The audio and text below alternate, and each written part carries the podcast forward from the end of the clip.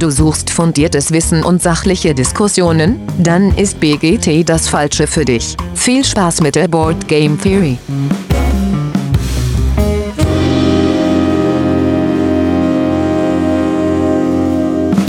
Ja, hallo liebe Hörenden da draußen an den Endgeräten. Schön, dass ihr wieder eingeschaltet habt äh, zur Board Game Theory. Ja, und letzte Woche hatten wir ja einen BGG Top 100 Titel und da wurde es ja schon angedeutet, weil die Jen von Pile of Happiness äh, großer Netrunner-Fan ist, dass wir heute über Netrunner, Android Netrunner und äh, ja, den, den fangepflegten Nachfolger sprechen ähm, wollen. Es ist so eine Mischung heute aus PGG Top 100 äh, Spiel, aber wir haben auch einen Gast. Ähm, ja, und ich mache das natürlich nicht allein. Mit dabei ist der Lars. Hi Lars. Moin. Und der Osan. Hi Osan. Moin. Ja, äh, Hintergrund ist, äh, Lars hat es jetzt einmal in Vorbereitung auf die Folge gespielt. Ich habe es bisher noch nie geschafft zu spielen und äh, wir haben uns gedacht, bei Netrunner, äh, das ist so ein ähm, ein Loch, in das man da fallen kann. Da brauchen wir tatkräftige Unterstützung. Ähm, und deswegen haben wir den Ostern heute zu Gast. Darüber freue ich mich sehr. Ähm, vielen Dank, dass du da sein kannst. Danke für die Einladung. Ähm, ja, und bevor wir mit äh, Android Netrunner und äh, eurem Projekt, da wo du da ähm, unterstützt, äh, loslegen, würde ich sagen, machen wir eine kurze Vorstellungsrunde. Ähm, ja, und die beginnt traditionell immer mit der Frage, warum überhaupt Brettspielloser? Ja, gute Frage. Also ich glaube, es fing bei mir an einfach als wahrscheinlich sechs, sieben, achtjähriger mit dem üblichen Monopoly Cluedo irgendwas, was dann aber auch in einem, mit ein paar Freunden deutlich weiterging, irgendwie über Siedler von Katan, damals so, was wäre es dann für mich, irgendwie, keine Ahnung, um die 2000er herum. Mhm. Ich weiß sogar auch noch, dass das Siedler von Katan Kartenspiel war irgendwie sehr groß bei, bei mir und einem Kumpel. Äh, und dann verschiedenste Brettspiele aller Art. Hat mich eigentlich nie so richtig losgelassen und dann während des Studiums äh, habe ich das Hobby dann auch so, so richtig entdeckt, würde ich sagen. Und eine Brettspielrunde gehabt, mit dem wir dann, äh, dann gewisse Abende lange verbracht haben. Ja, sehr schön. Äh, ist auf jeden Fall, äh, ja, viele, mit denen wir bisher geredet haben, hatten es im Studio dann so ein bisschen vernachlässigt. Dann waren eben Videospiele. Äh, ja, ist ganz cool, wenn man die Gelegenheit dann hatte und die Chance hatte, auch während des Studiums, wo man viel Zeit hat, äh, ja. das weiterzutreiben. Ähm, ja, damit ist ja auch so ein bisschen klar der, der Weg äh, zu den Brettspielen hin. Ähm, und so eine aktuelle Top 3, hast du die äh, momentan? Ähm, also ich würde sagen, von der Spielerunde damals im Studium ausgehend würde ich Dominion definitiv irgendwo in Top 3 verbuchen, mhm. auch wenn ein neulicheres Wiederanspielen nicht denselben Effekt hatte wie damals, aber wir haben damals wirklich Stunden damit verbringen können und irgendwie äh, zu viert da relativ viel Spaß mit gehabt. Ähm, vielleicht noch ein bisschen was Kooperatives würde ich Spirit Island definitiv noch mit oben ansiedeln. Mhm. Ähm, und als drittes, was auch auf jeden Fall gespielt wurde, ist Twilight Imperium, ist schon ein sehr gutes Spiel, wenn auch ein sehr großes. Also eine also, perfekte Kombi hier. äh, habt ihr euch alle abgesprochen? Kennst du Jen von Pile of Happiness? Nee, tatsächlich nicht. Die, die waren letzte Woche ja in unserer Spirit Island Folge dabei. Ah. äh, mit Dirk hast du wahrscheinlich Deutschlands größten Twilight Imperium ja, es ist äh, ganz cool. Passt, äh, passt auf jeden Fall perfekt hier in die Runde. Sehr gut. Ja, und die letzte Frage ist immer, wenn du eine Spielerfarbe dir aussuchen darfst, was wäre das? Irgendwas gelb-grünliches, eher grün, würde ich sagen, wenn es es gibt. Sehr cool. Ähm, ja, da ähm, haben wir, glaube ich, schon mal einen ganz guten Eindruck bekommen von dir. Ähm, ja, und wenn du sagst so Dominion, ähm, äh, hätte mich jetzt auch überrascht, wenn das du gar nicht genannt hättest, weil äh, Netrunner ist ja nun auch ein Deckbuilding-Spiel, aber natürlich äh, eins, äh, wo man das Deck vorher baut. Äh, gut, äh, da es so eine Mischung ist, hatte ich ja eben schon gesagt, stelle ich jetzt einmal ganz kurz die Fakten vor und die Regeln. Übersicht äh, macht der Ostern dann gleich für uns. Ähm, ja, Netrunner, äh, wir reden über Android Netrunner, beziehungsweise der, ja, wir müssen gleich mal klären, was das überhaupt ist. So eine Open Source äh, Implementierung, Fan-based Weiterentwicklung, mhm. äh, klären wir gleich. Aber wir reden auf jeden Fall grundsätzlich von Android Netrunner. Das ist von 2012. Das Original Netrunner an der Stelle ist von 1997. Ähm, ist äh, bei Fantasy Flight äh, erschienen damals. Äh, das Original ist, glaube ich, bei nicht Wizard of the Coast. Ne? Glaube ich auch, genau. Das kann ich ganz kurz nachgucken, wo er hier, genau, Wizards of the Coast war das Original ja, und FFG hat dann ähm, 2012 die äh, Android Netrunner Auflage gemacht. Ja, von Richard Garfield und Android Netrunner ist auch noch von Lukas Litzinger. Äh, Grafik, äh, üblicherweise bei so einem Spiel ganz, ganz viele. Äh, hier zu nennen jetzt Bruno Balixa, Ralf Beißner, Del Borovic, Adam S. Doyle, ja und noch, noch unzählige andere. Ist ein reines Zwei-Personen-Spiel äh, mit 45 Minuten Spielzeit angegeben, ein Rating von 7,9 ab 14 Jahren mit einer Komplexität 3,4 auf jeden Fall so im oberen Bereich, mhm. äh, wo die genau die Komplexität da so vergraben ist. Schauen wir gleich mal. Ähm, und es behält sich immer noch auf Platz 68. So, und ähm, der, äh, der spannende Punkt ist, es ist jetzt schon seit einiger Zeit, glaube ich, out of print, ne? schon einige ja, Jahre. Es war 2018, glaube ich, als äh, es von Fancy Flight Games eingestellt wurde. Okay. Ja, aber äh, es scheint ja immer noch äh, eine große Fangemeinde dazu zu geben. Und ähm, ja, aber vorher, damit wir uns ein bisschen besseres Bild geben können, weil ich glaube, obwohl es so weit oben in der BGG Top 100 ist, ist es, glaube ich, trotzdem ein Spiel, was viele vielleicht schon mal gehört haben, aber so richtig, worum es geht, ähm, ja, gibt uns doch mal so einen kurzen Rundown. Ja, ich, ich, ich fange mal mit der thematischen Seite an, weil es ist eigentlich immer ein ganz ähm, ein, ein greifbares Setting. Es ist eben Cyberpunk-Setting. Das heißt, man, wir haben das Jahr 20 7x, glaube ich, oder irgendwie sowas in äh, laut laut offizieller äh, Zeitrechnung, also in der Zukunft irgendwo.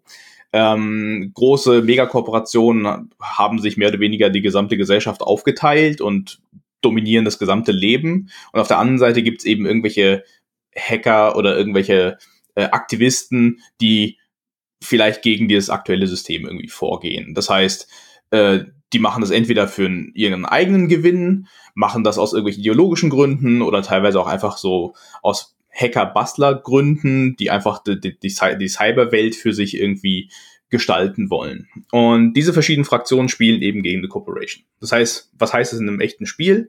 Ähm, Im Zweispielerspiel spielt eben eine Seite die Corporation, die irgendwelche Machenschaften verfolgt, die nach außen hin vielleicht gut erscheinen können oder auch relativ äh, offen vielleicht äh, mit ihren ähm, schlechten Ansehen äh, umgehen. Und auf der anderen Seite eben den Runner. Ähm, vom, von der Spielmechanik her ist es halt ein Kartenspiel. Beide Spieler haben ein Deck von Pi mal Daumen 50 Karten. Alles, was die Corporation macht, ist erstmal Face Down. Das heißt, die installiert Karten, es wird, werden so ein paar Terminologien hier wahrscheinlich noch aufkommen, aber ich, ich halte es mal vage. Installiert Karten, also einfach platziert Karten auf dem Tisch und zwar verdeckt. Beschützt sie mit Eis, was eben so Verteidigungs, so Richtung, denk, denk mal Richtung Firewall ist. Mhm. Und all das geschieht verdeckt. Das heißt, der Runner muss sich überlegen, wo könnte jetzt was sein? Ist da was Sinnvolles? Ist da eine Falle versteckt? womit habe ich hier gerade zu tun? Auf der anderen Seite, alles, was der Runner macht, geschieht offen.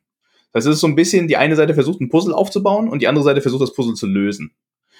Ähm, alles in, in dem Setting von eine Firma versucht, irgendwelche geheimen, bösen Projekte oder sowas zu verfolgen oder auch vielleicht die Welt zu verbessern, vielleicht auch nur den Anschein zu geben, die Welt zu verbessern, all, all sowas. Ähm, ja, genau, so, so viel vielleicht zum Setting. Ähm, es gibt vier verschiedene Kooperationsfraktionen, drei verschiedene Runner-Fraktionen, alle haben so ein bisschen ihre eigene, ihre eigene Richtung, ihr eigenes Setting, ihre eigene Domäne, sage ich mal. Aber mhm. ja, vielleicht erstmal so viel dazu. Das heißt also, aber inhärent ist es auf jeden Fall asymmetrisch. Es ist, genau, inhärent ist extrem asymmetrisch. Klingt es auch schon so ein bisschen. Das heißt, die Siegbedingungen sind auch unterschiedlich. Genau, die Siegbedingungen, also es, es dreht sich alles um einen Kartentyp eigentlich. Es mhm. gibt in dem Kooperationsdeck gibt es Agenda-Punkte.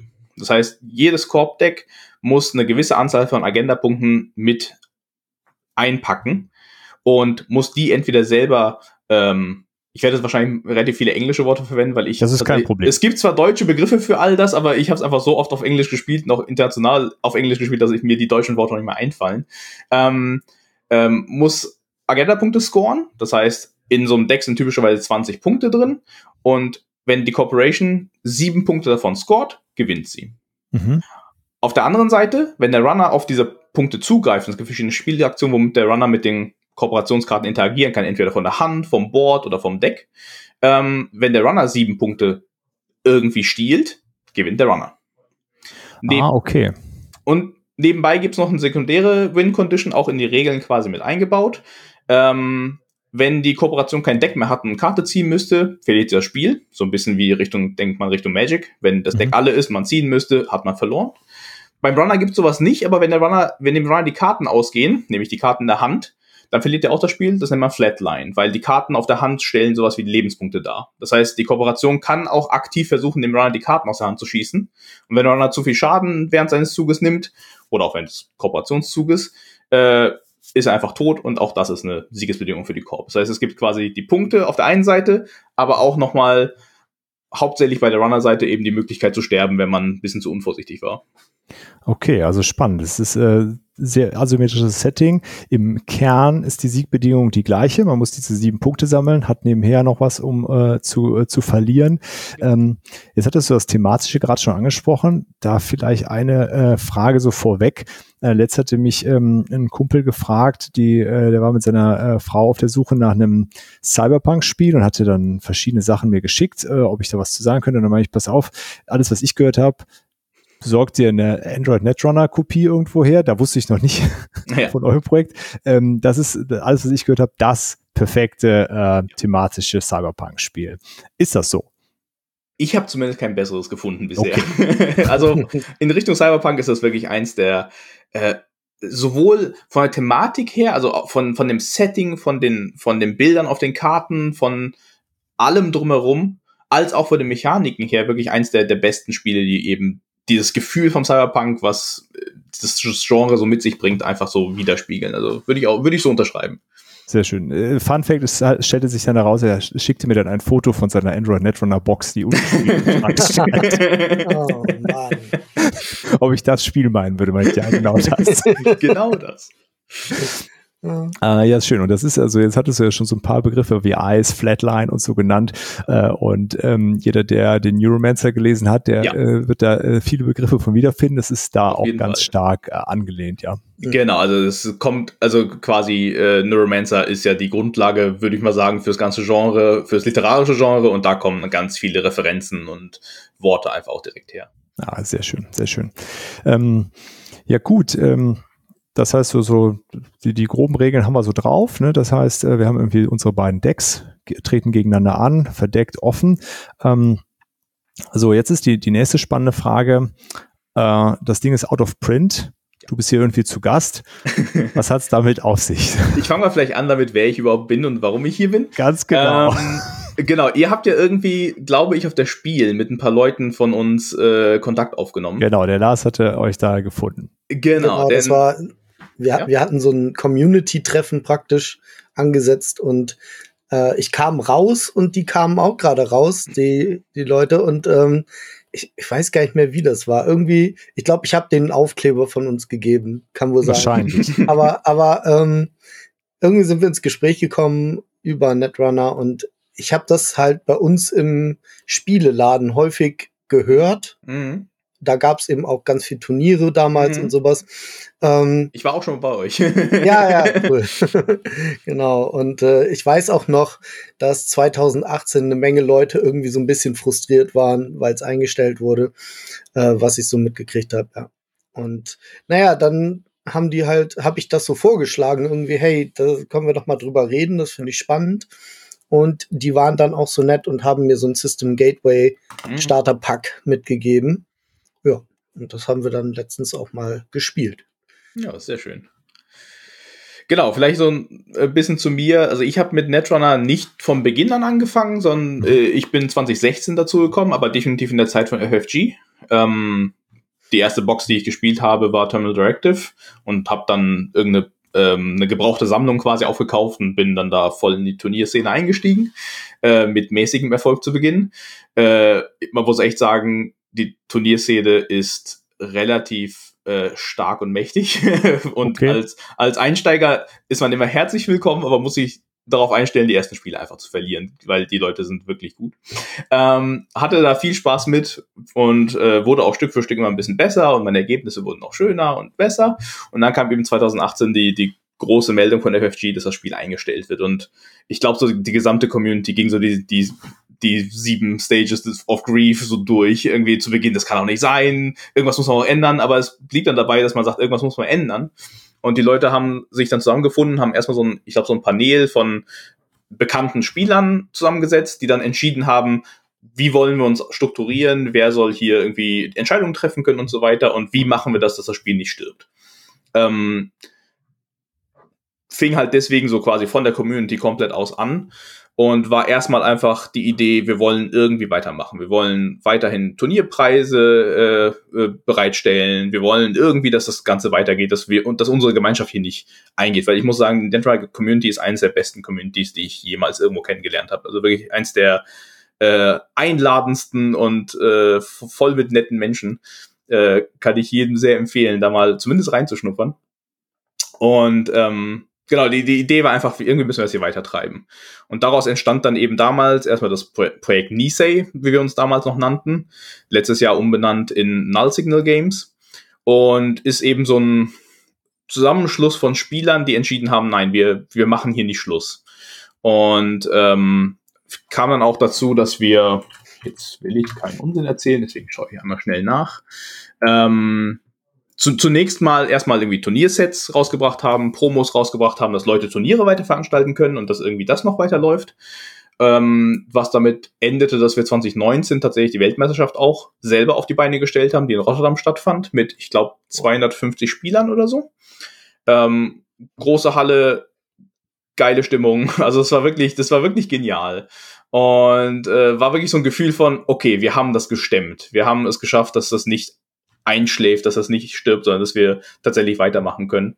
Denn ich, weiß nicht, also wie viele eurer äh, Zuhörer denn vielleicht auch irgendwelche Kartenspiele spielen, die vielleicht auch mal out of print gingen. Die meisten derartigen Spiele schlafen relativ bald ein, weil quasi der Aufwand, der, den, den man betreiben muss, um das Ganze am Leben zu halten, ist enorm. Gerade mit freiwilligen Arbeit. Ja, äh, um da ganz kurz einzusteigen, damit das so ein bisschen klarer wird. Das heißt, mhm. ähm, also nur weil so ein Ding out of print ist, das heißt, man kann ja da trotzdem, also alle, die es ja dann hatten, konnten ja weiterspielen. Äh, und äh, jetzt höre ich schon raus, Turnierszene ist ja typischerweise in dieser Art von, von Spielen relativ groß oder ein wichtiger Bestandteil dieses, dieser Spiele, dass es eben auf Turnieren gespielt wird. Aber jetzt ging es, ist ja noch mehr, ne, als nur das, die Turniere auszurichten, sondern euch war ja anscheinend wichtig, dass es auch weiter Leute gibt, die da einsteigen können. Und das fehlt dann ja vor allen Dingen. Also ihr hättet ja einfach sagen können, okay, wir zocken halt weiter dieses Spiel. Genau. Und in, aber ihr wolltet, dass es weiterhin Nachwuchs quasi gibt in, in diese Szene, ja. Auf jeden Fall. Ähm, vielleicht auch nochmal zu, zu, zu Android Netrunner an sich und auch vielleicht zu Netrunner ursprünglich. Also ursprünglich Netrunner war ja so ein Collective Card Game, so Richtung Magic the Gathering und so, wo man Booster öffnet und darin sind die Karten, die man irgendwie spielen kann, in verschiedenen ähm, Raritäten. Ähm, Android Netrunner von Fantasy Flight Games war eins von diesen Living Card Games, die eine Zeit lang gepusht haben und inzwischen irgendwie größtenteils wieder aufgegeben haben. Ähm, wo die Idee war, das Kartenspiel lebt dadurch, dass es einfach regelmäßig neue Releases gibt, so wie bei Magic eben auch. Aber man kauft die Karten und besitzt sie. Punkt. Also quasi, wenn man Netrunner spielen möchte und eben damals zu, zu FFG-Zeiten kamen alle ja, paar Wochen, glaube ich, sogar tatsächlich. Alle paar Wochen kam mal so ein Datapack raus mit 60 Karten, also drei Kopien von jeweils 20 Karten. Und das waren alle Karten, die es gab. Das heißt, die Sammlung, die ich besitze, sind alle Karten. Ähm, was für einige Leute vielleicht sehr einladend klingt, allein dadurch, weil man sich einfach austoben kann im Deckbuilding, ohne mhm. sich überlegen zu müssen, wie teuer ist die Karte, die ich jetzt gerne bräuchte, habe ich die überhaupt, kann ich sie irgendwo tauschen, all das fällt quasi weg, man hat einfach die Karten da. Ähm, jetzt mit unserer mit unserem Projekt quasi, dass wir, dass wir Netrunner weiter verbreiten, ähm, sowieso das Ganze ist äh, Print and Play spielbar. Proxen sind auch auf Turnieren erlaubt. Das heißt, wir sind da völlig offen, dass Leute einfach ihren Drucker anschmeißen, ihre Karten ausdrucken und spielen können. Unser Ziel ist einfach, dass Leute die, das, das Spiel spielen können. Und dementsprechend heißt aber auch, dass die Spieler es gewohnt waren, dass regelmäßig neue Karten rauskommen. Es gehört so ein bisschen zum Spielgefühl mit dazu, dass sich das Spiel immer so ein bisschen ändert, weil mit jedem neuen Release muss erstmal wieder festgestellt werden, was sind die besten Decks, gerade wenn man auf Turnieren kompetitiv denkt. Was hat sich jetzt geändert? Welche Decks kann man schlechter spielen? Welche sind besser geworden? All das ist irgendwie spannend. Und wenn es keine neuen Karten geben hätte, wäre das irgendwann relativ einge oder wäre es zumindest irgendwann immer das gleiche geworden. Okay, das heißt also auch ohne neue Karten wäre auch bei einer aktiven Turnierszene wäre es wahrscheinlich irgendwann eingeschlafen, weil dieser Reiz so ein Stück weit einfach raus ist. Genau, würde ich denken, auf jeden Fall. Das ist ein, macht Teil des Reizes des Spiels aus. Okay, gut, das heißt aber auch gleichzeitig, dass es äh, so ein ähm, Living Card Game war, hat euch wahrscheinlich überhaupt erst in die Möglichkeit gebracht, das so weiterzuführen. Wenn es so ein reines Trading Card Game, das wäre wahrscheinlich nicht zu stemmen gewesen, nehme ich an, mit so Booster Packs kaufen und so, das stelle ich mir sehr, sehr schwierig vor in so einem Format, oder? Ja, glaub auch. Ich habe noch von keinem Fan-basierten Projekt oder irgendwas in der Richtung gehört, was so ein Booster-System äh, weitergetrieben hätte, vor allen Dingen auch, weil da meistens Geld dahinter steckt und Leute es wahrscheinlich ein bisschen merkwürdiger finden, einem Fanverein irgendwie Geld für zufällige Booster in die Hand zu geben, ja, wo man verstehe. sagt, hm, ist das jetzt das wirklich wert oder sowas? Also von daher, äh, ich glaube, da waren wir schon einem ganz guten Punkt, dass das Spiel sich auch dafür gut anbot, eben so ja. weitergebracht zu werden. Ja, verstehe. So jetzt äh, eine Sache, die mich jetzt noch interessieren würde an der Stelle, ähm, habt ihr das rechte technisch irgendwie geklärt mit FFG? Ähm, also da bin ich zum einen die falsche Ansprechperson für. Wir haben Leute, die haben mit Anwälten gesprochen und das ist alles irgendwie geregelt. Ähm, es ist nicht so ganz, also quasi wir, wir machen ja Karten, die kompatibel sind mit Android Netrunner. So schreiben mhm. wir es auch auf unserer Webseite. Das heißt, wir vertreiben eigentlich ein neues Produkt, was einfach nur zufälligerweise mit denselben Regeln funktioniert und mit denselben Karten zusammenspielbar ist, die mal von Fantasy Flight Games pro produziert wurden. Also von daher, es ist ein separates Projekt und soweit wir das einsehen können, ist das alles in Ordnung und wir betreiben das Ganze jetzt schon fünf Jahre lang und haben auch keinen auf den Deckel bekommen. Also scheint es okay zu sein. Und wir haben auch schon hier und da mal gehört, dass das Ganze auch eigentlich ganz eher so ein, also unser Projekt wird als, äh, wird mit Interesse begutachtet von allen Seiten, weil das einfach Freiwillige doch so qualitativ hochwertige äh, Karten produzieren können, war so ein, bisher noch nie gesehen worden. Ja. Und ich glaube, das ist äh, grundsätzlich äh, erwartet uns da eigentlich keine Überraschung mehr. Ja, das ist cool. Ist ja so ein bisschen so mit eingestellten Videospielen wo Leute dann Private Server gemacht haben, wie zum Beispiel ja. das, das Warhammer MMORPG wurde eingestellt, aber es gibt einfach Private Server, wo halt auch keiner was gegen sagt. Ja, dass das, also. Dass das geht, ist eine Sache. Aber es, gibt ja auch genügend Beispiele, wo das äh, einfach dann unterbunden wurde, einfach so aus Trotz. Okay, so. Deswegen ja. Äh, freut es mich einfach, dass das hier unterstützt ist. Hätte mich jetzt so ein bisschen so in den Details interessiert. Ich hatte auch immer schon den Eindruck, dass FFG da schon durchaus eher äh, wohlwollend immer unterwegs ist und sowas, ähm, also gerade wenn da so eine Community hinter ist, du hattest eben Twilight Imperium angesprochen, da ist das ähnlich. Ja. Äh, ähm, ich meine, das wird auch, die Turnierszene findet ausschließlich digital statt im mhm. Grunde. Ähm, und das wird auch einfach wohlwollend äh, hingenommen. Und es ist ja auch toll, ich meine, das, das ist das Beste, was dir passieren kann, wenn Leute bereit sind, in ihrer Freizeit das weiterzutreiben. Genau. Und du als Verlag einfach gesagt hast, wir können es finanziell nicht weitermachen. Genau. Äh, okay. Vielleicht ja, auch nochmal an der Stelle, äh, wir haben uns trotzdem so ein bisschen abgesichert, äh, die Klar. Glyphen zum Beispiel, so das Credit-Symbol, das Klick-Symbol, all die Symbolik, all die Fraktionssymbole haben wir selber nochmal neu generiert. Mhm. Es sind zwar dieselben Fraktionen alles, also es bleibt weiterhin kompatibel, aber wir haben uns quasi abgesichert, alles was so Trademark-mäßig, wo wir irgendwie FFG oder den äh, Ver Verlegen dahinter auf die Füße hätten treten können, da haben wir eigene okay. ähm, Grafiken quasi erstellt. Also insofern, so ein bisschen abgesichert haben wir uns auf jeden Fall. Ja, sehr wow, cool. Das ist echt ja. viel Arbeit auch, ne? Ja. Wahnsinn. Und ihr habt das ganze Jahr in einem internationalen Rahmen ja. auch gemacht. Also, die, ich bin ja irgendwann auch über Nullsignal Games, als ich versucht habe, mit euch in Kontakt zu treten, ähm, bei jemandem äh, aus dem englischsprachigen Raum gelandet, der mich dann an dich weitergeleitet hat irgendwann. Das war natürlich auch spannend. ja, jetzt, äh, das ist ein gutes Stichwort, Lars, weil jetzt, also da, da wäre sie wahrscheinlich jetzt so, sowieso hingekommen, so das ganze Thema Arbeit. Du hattest mhm. gerade gesagt, da muss neuer Content entstehen. Ähm, und zum einen muss dann natürlich auch grafischer was, was gemacht werden, aber ähm, gut, geschenkt. Im Zweifel stelle ich mir vor, dass, äh, dass die Hardcore-Fans auch sagen, egal was da drauf gemalt ist, aber äh, mechanisch ist es ja äh, eine deutliche Herausforderung. Wahrscheinlich ist das Zeug irgendwie zu Playtesten und den ganzen Kram. Wie, wie, also beide Aspekte, wie, wie kriegt ihr das hin? Tatsächlich ist es interessanterweise genau umgekehrt, was dann eigentlich das Problem ist. Okay. Ähm, die Mechaniken zu produzieren, da haben wir genügend Leute, die sagen, da hätte ich Lust drauf, das zu machen. Einfach so ein bisschen ah, okay. so aus dem Hobby heraus. Also der erste Lead-Designer, der das Ashes-Set produziert hat, äh, damals 2019. Ähm, war Gregory Tang äh, Zweiter bei den Weltmeisterschaften 2017, wenn ich, wenn ich mich jetzt nicht komplett falsch erinnere. quasi tief verwurzelter, verwurzeltes Mitglied in der Community, hat gesagt, das mache ich gerne, hatte ein bisschen Game Design Erfahrung und hat quasi gesagt, ich, ich stelle mich dahin. Danach hat er System Gateway mitproduziert, dann gab es einen Lead-Designer-Wechsel, aber es gibt quasi immer genügend äh, Interessenten, die diese Rolle für eine Weile über, äh, erfüllen. Meistens auch Leute, die tatsächlich auch in ihrer, in ihrem professionellen Leben äh, Game Design auch machen. Zum Beispiel June, unsere bisherige Game Designerin, äh, verlässt uns jetzt, weil sie bei Riot einen Job äh, einen guten Game Design Platz bekommen hat, was okay, man auch, cool. auch, auch verste verstehen kann. Ähm, auf der anderen Seite sehen auch viele Leute es als Möglichkeit, so ein bisschen Game Design Erfahrung zu sammeln. Wir mhm. haben Leute, die vorher das nicht getan haben und jetzt professionelle Jobs auch in der Richtung bekommen, mit Referenz auf die Arbeit, die sie bei Null Signal gemacht haben, weil es einfach auch, wir haben professionelle Leute bei uns, die ihre, ihr Wissen mit den anderen teilen, mit ihrem Team teilen. Da geht vieles. Also ähm, insofern von der Designseite her haben wir nicht die Probleme. Ähm, bei den Bildern, und das sieht man auch so ein bisschen, wenn man sich Ashes anguckt, vor allen Dingen Downfall, da mussten wir erstmal so ein bisschen unsere, unsere Position finden.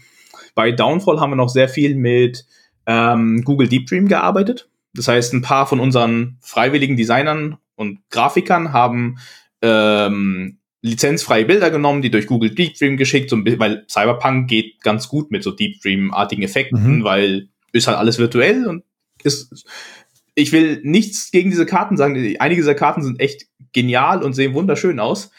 Aber ähm, mit der Zeit und nachdem wir so ein bisschen unsere Stellung in, dem Ganzen gefunden haben, die Organisation so ein bisschen sich gesetzt hatte, ähm, hatten wir ein Budget, womit wir auch Künstler bezahlen können. Das heißt, wir haben in Borealis, glaube ich, ausschließlich äh, Künstler engagiert und auch bezahlt.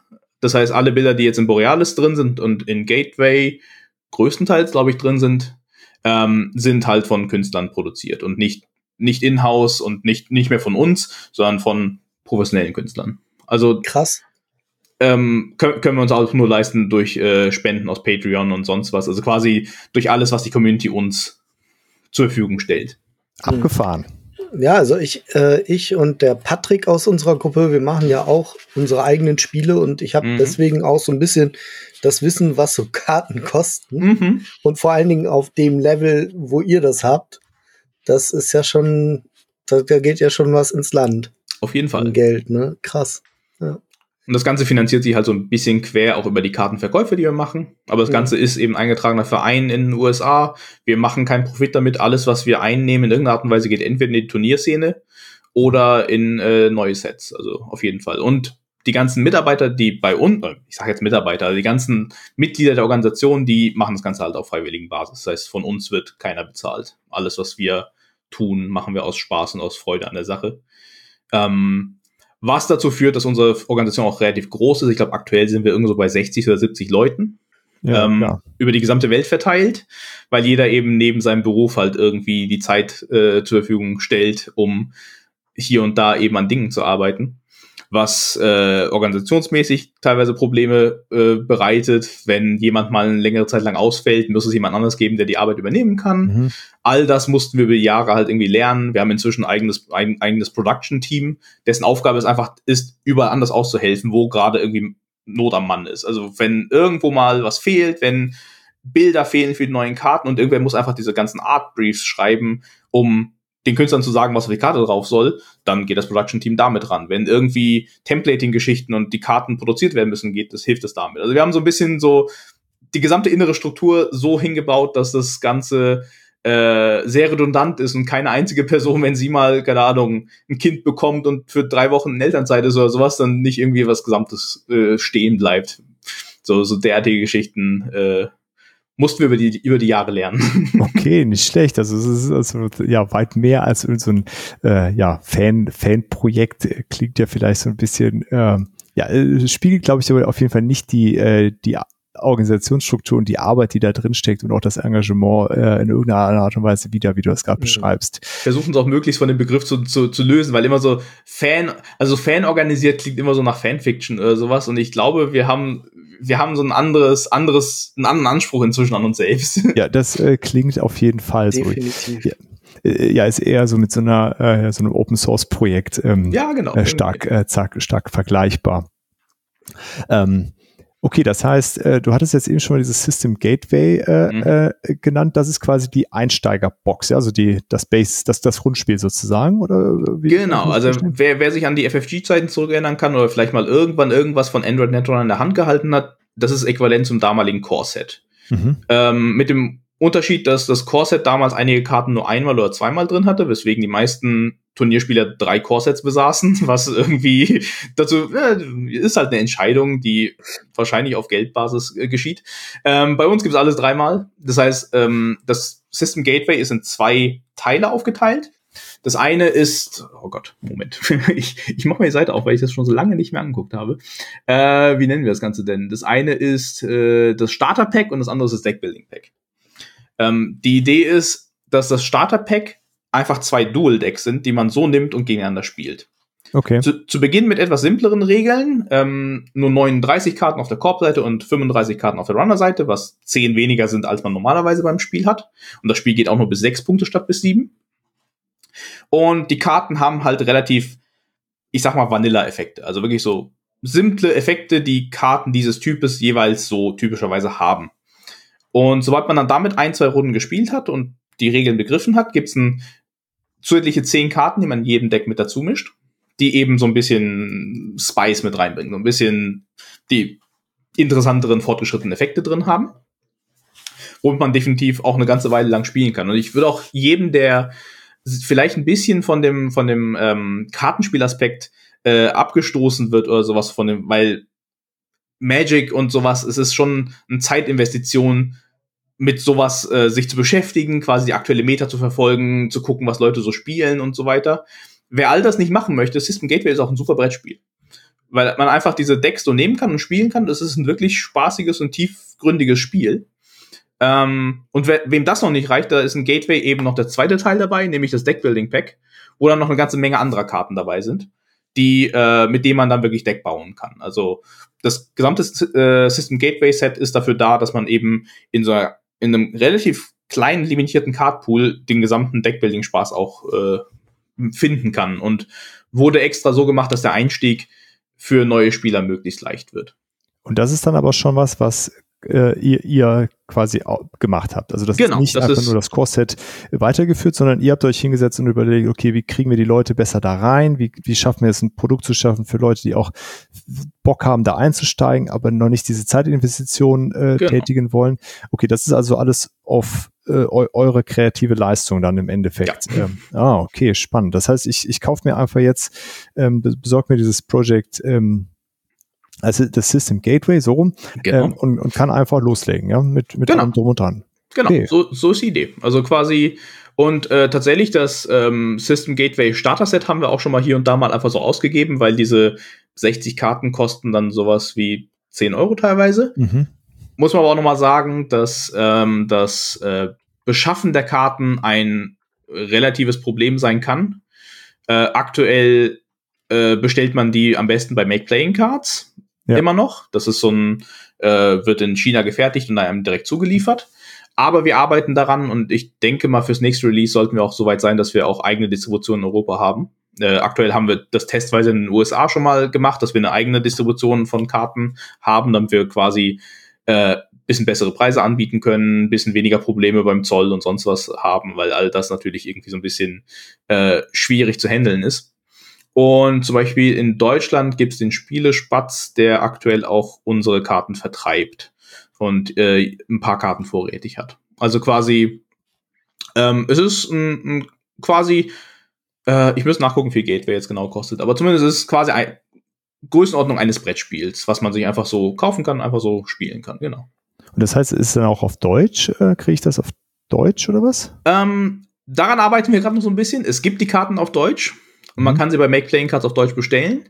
Unsere Distribution läuft gerade, weil es schwierig ist, alle Sprachen äh, quasi vorrätig zu haben, läuft sie gerade aktuell noch komplett auf Englisch. Ja. Die, das Ziel ist aber, und das sollten wir, denke ich mal, in sobald dann das nächste Set rauskommt, äh, auch äh, hinbekommen, dass äh, gerade alle europäischen Sprachen, zumindest die großen Sprachen, Deutsch, Englisch, Französisch, ähm, Spanisch, ich, ja, ich will jetzt nicht so viel versprechen, weil das nicht mein Department ist, aber ähm, zumindest die großen europäischen Sprachen sollten dann auch leichter zur Verfügung, äh, verfügbar sein. Tatsächlich übersetzen wir unsere Karten aber auch auf sehr viele Sprachen. So, ähm, ich müsste nachgucken, welche, aber ich weiß, dass wir Polnisch zum Beispiel noch haben, was die europäischen Sprachen angeht, Italienisch haben. Ähm, den Rest müsste ich jetzt äh, nachgucken. Und auch einige natürlich nicht-europäische Sprachen. Also quasi, ähm, wenn man den eigenen Drucker betreiben möchte, äh, mhm. dann ist das Ganze äh, in sehr, sehr vielen Sprachen verfügbar. Also ich glaube, wir haben uns mal irgendwann verglichen mit dem Rest äh, der, der, der Verleger und fanden, dass wir erstaunlich gut darin sind, unsere Produkte auch in vielen Sprachen zur Verfügung zu stellen. okay, was ist denn das dann nochmal für eine Arbeit, die da oben drauf kommt? Also das ist ja, ähm, äh, also wie, wie regelt ihr das dann? Habt ihr da auch auch eine gute Pipeline für aufgebaut oder wie läuft in, das? In, in, inzwischen ja. Also wir, wir ähm, laden quasi Spieler ein. Wenn ihr eine Sprache sprecht, kommt zu uns und helft uns, unsere Karten zu übersetzen. In den 60, 70 Leuten, die ich gerade eben erwähnt habe, habe ich die nicht mit eingerechnet. Also wir haben ein Translation-Team von drei Leuten, was die ganzen Übersetzer managt. Und okay. wir haben für jede Sprache eine Hand zwischen ein und ich sag mal vier Übersetzern oder so, die eben dann in unserer Production Pipeline mit drin sind, die die Karten, sobald sie zur Verfügung stehen, auch äh, quasi ähm, im Vorfeld zu Gesicht bekommen, die alle übersetzen können. Und ich würde sagen, äh, eine echt gute Arbeit leisten. Also ich kann es natürlich für die Sprachen nur beurteilen, für die ich selber spreche, aber äh, die eine echt gute Arbeit leisten, die Übersetzung durchzuführen, die gerade in einigen Sprachen echt schwierig ist, weil ähm, ich glaube zum Beispiel, das Resin oder auf Deutsch das Laden von Karten ist auf Italienisch irgendwie so Materializione oder so, was dann plötzlich sehr viel länger ist und sehr viel mehr Platz einnimmt und so, so, so Dinge über verschiedene Sprachen, die man dann plötzlich lernt, dass gewisse Worte und Phrasen gar nicht so leicht auszudrücken sind und sehr viel Platz einnehmen. Ja, wollte gerade fragen, das ist, äh, sprengt doch bestimmt das Layout an manchen Stellen. Dann, äh, sehr. Ja. Okay, hm, aber das heißt, aber, ja, Lars, sorry.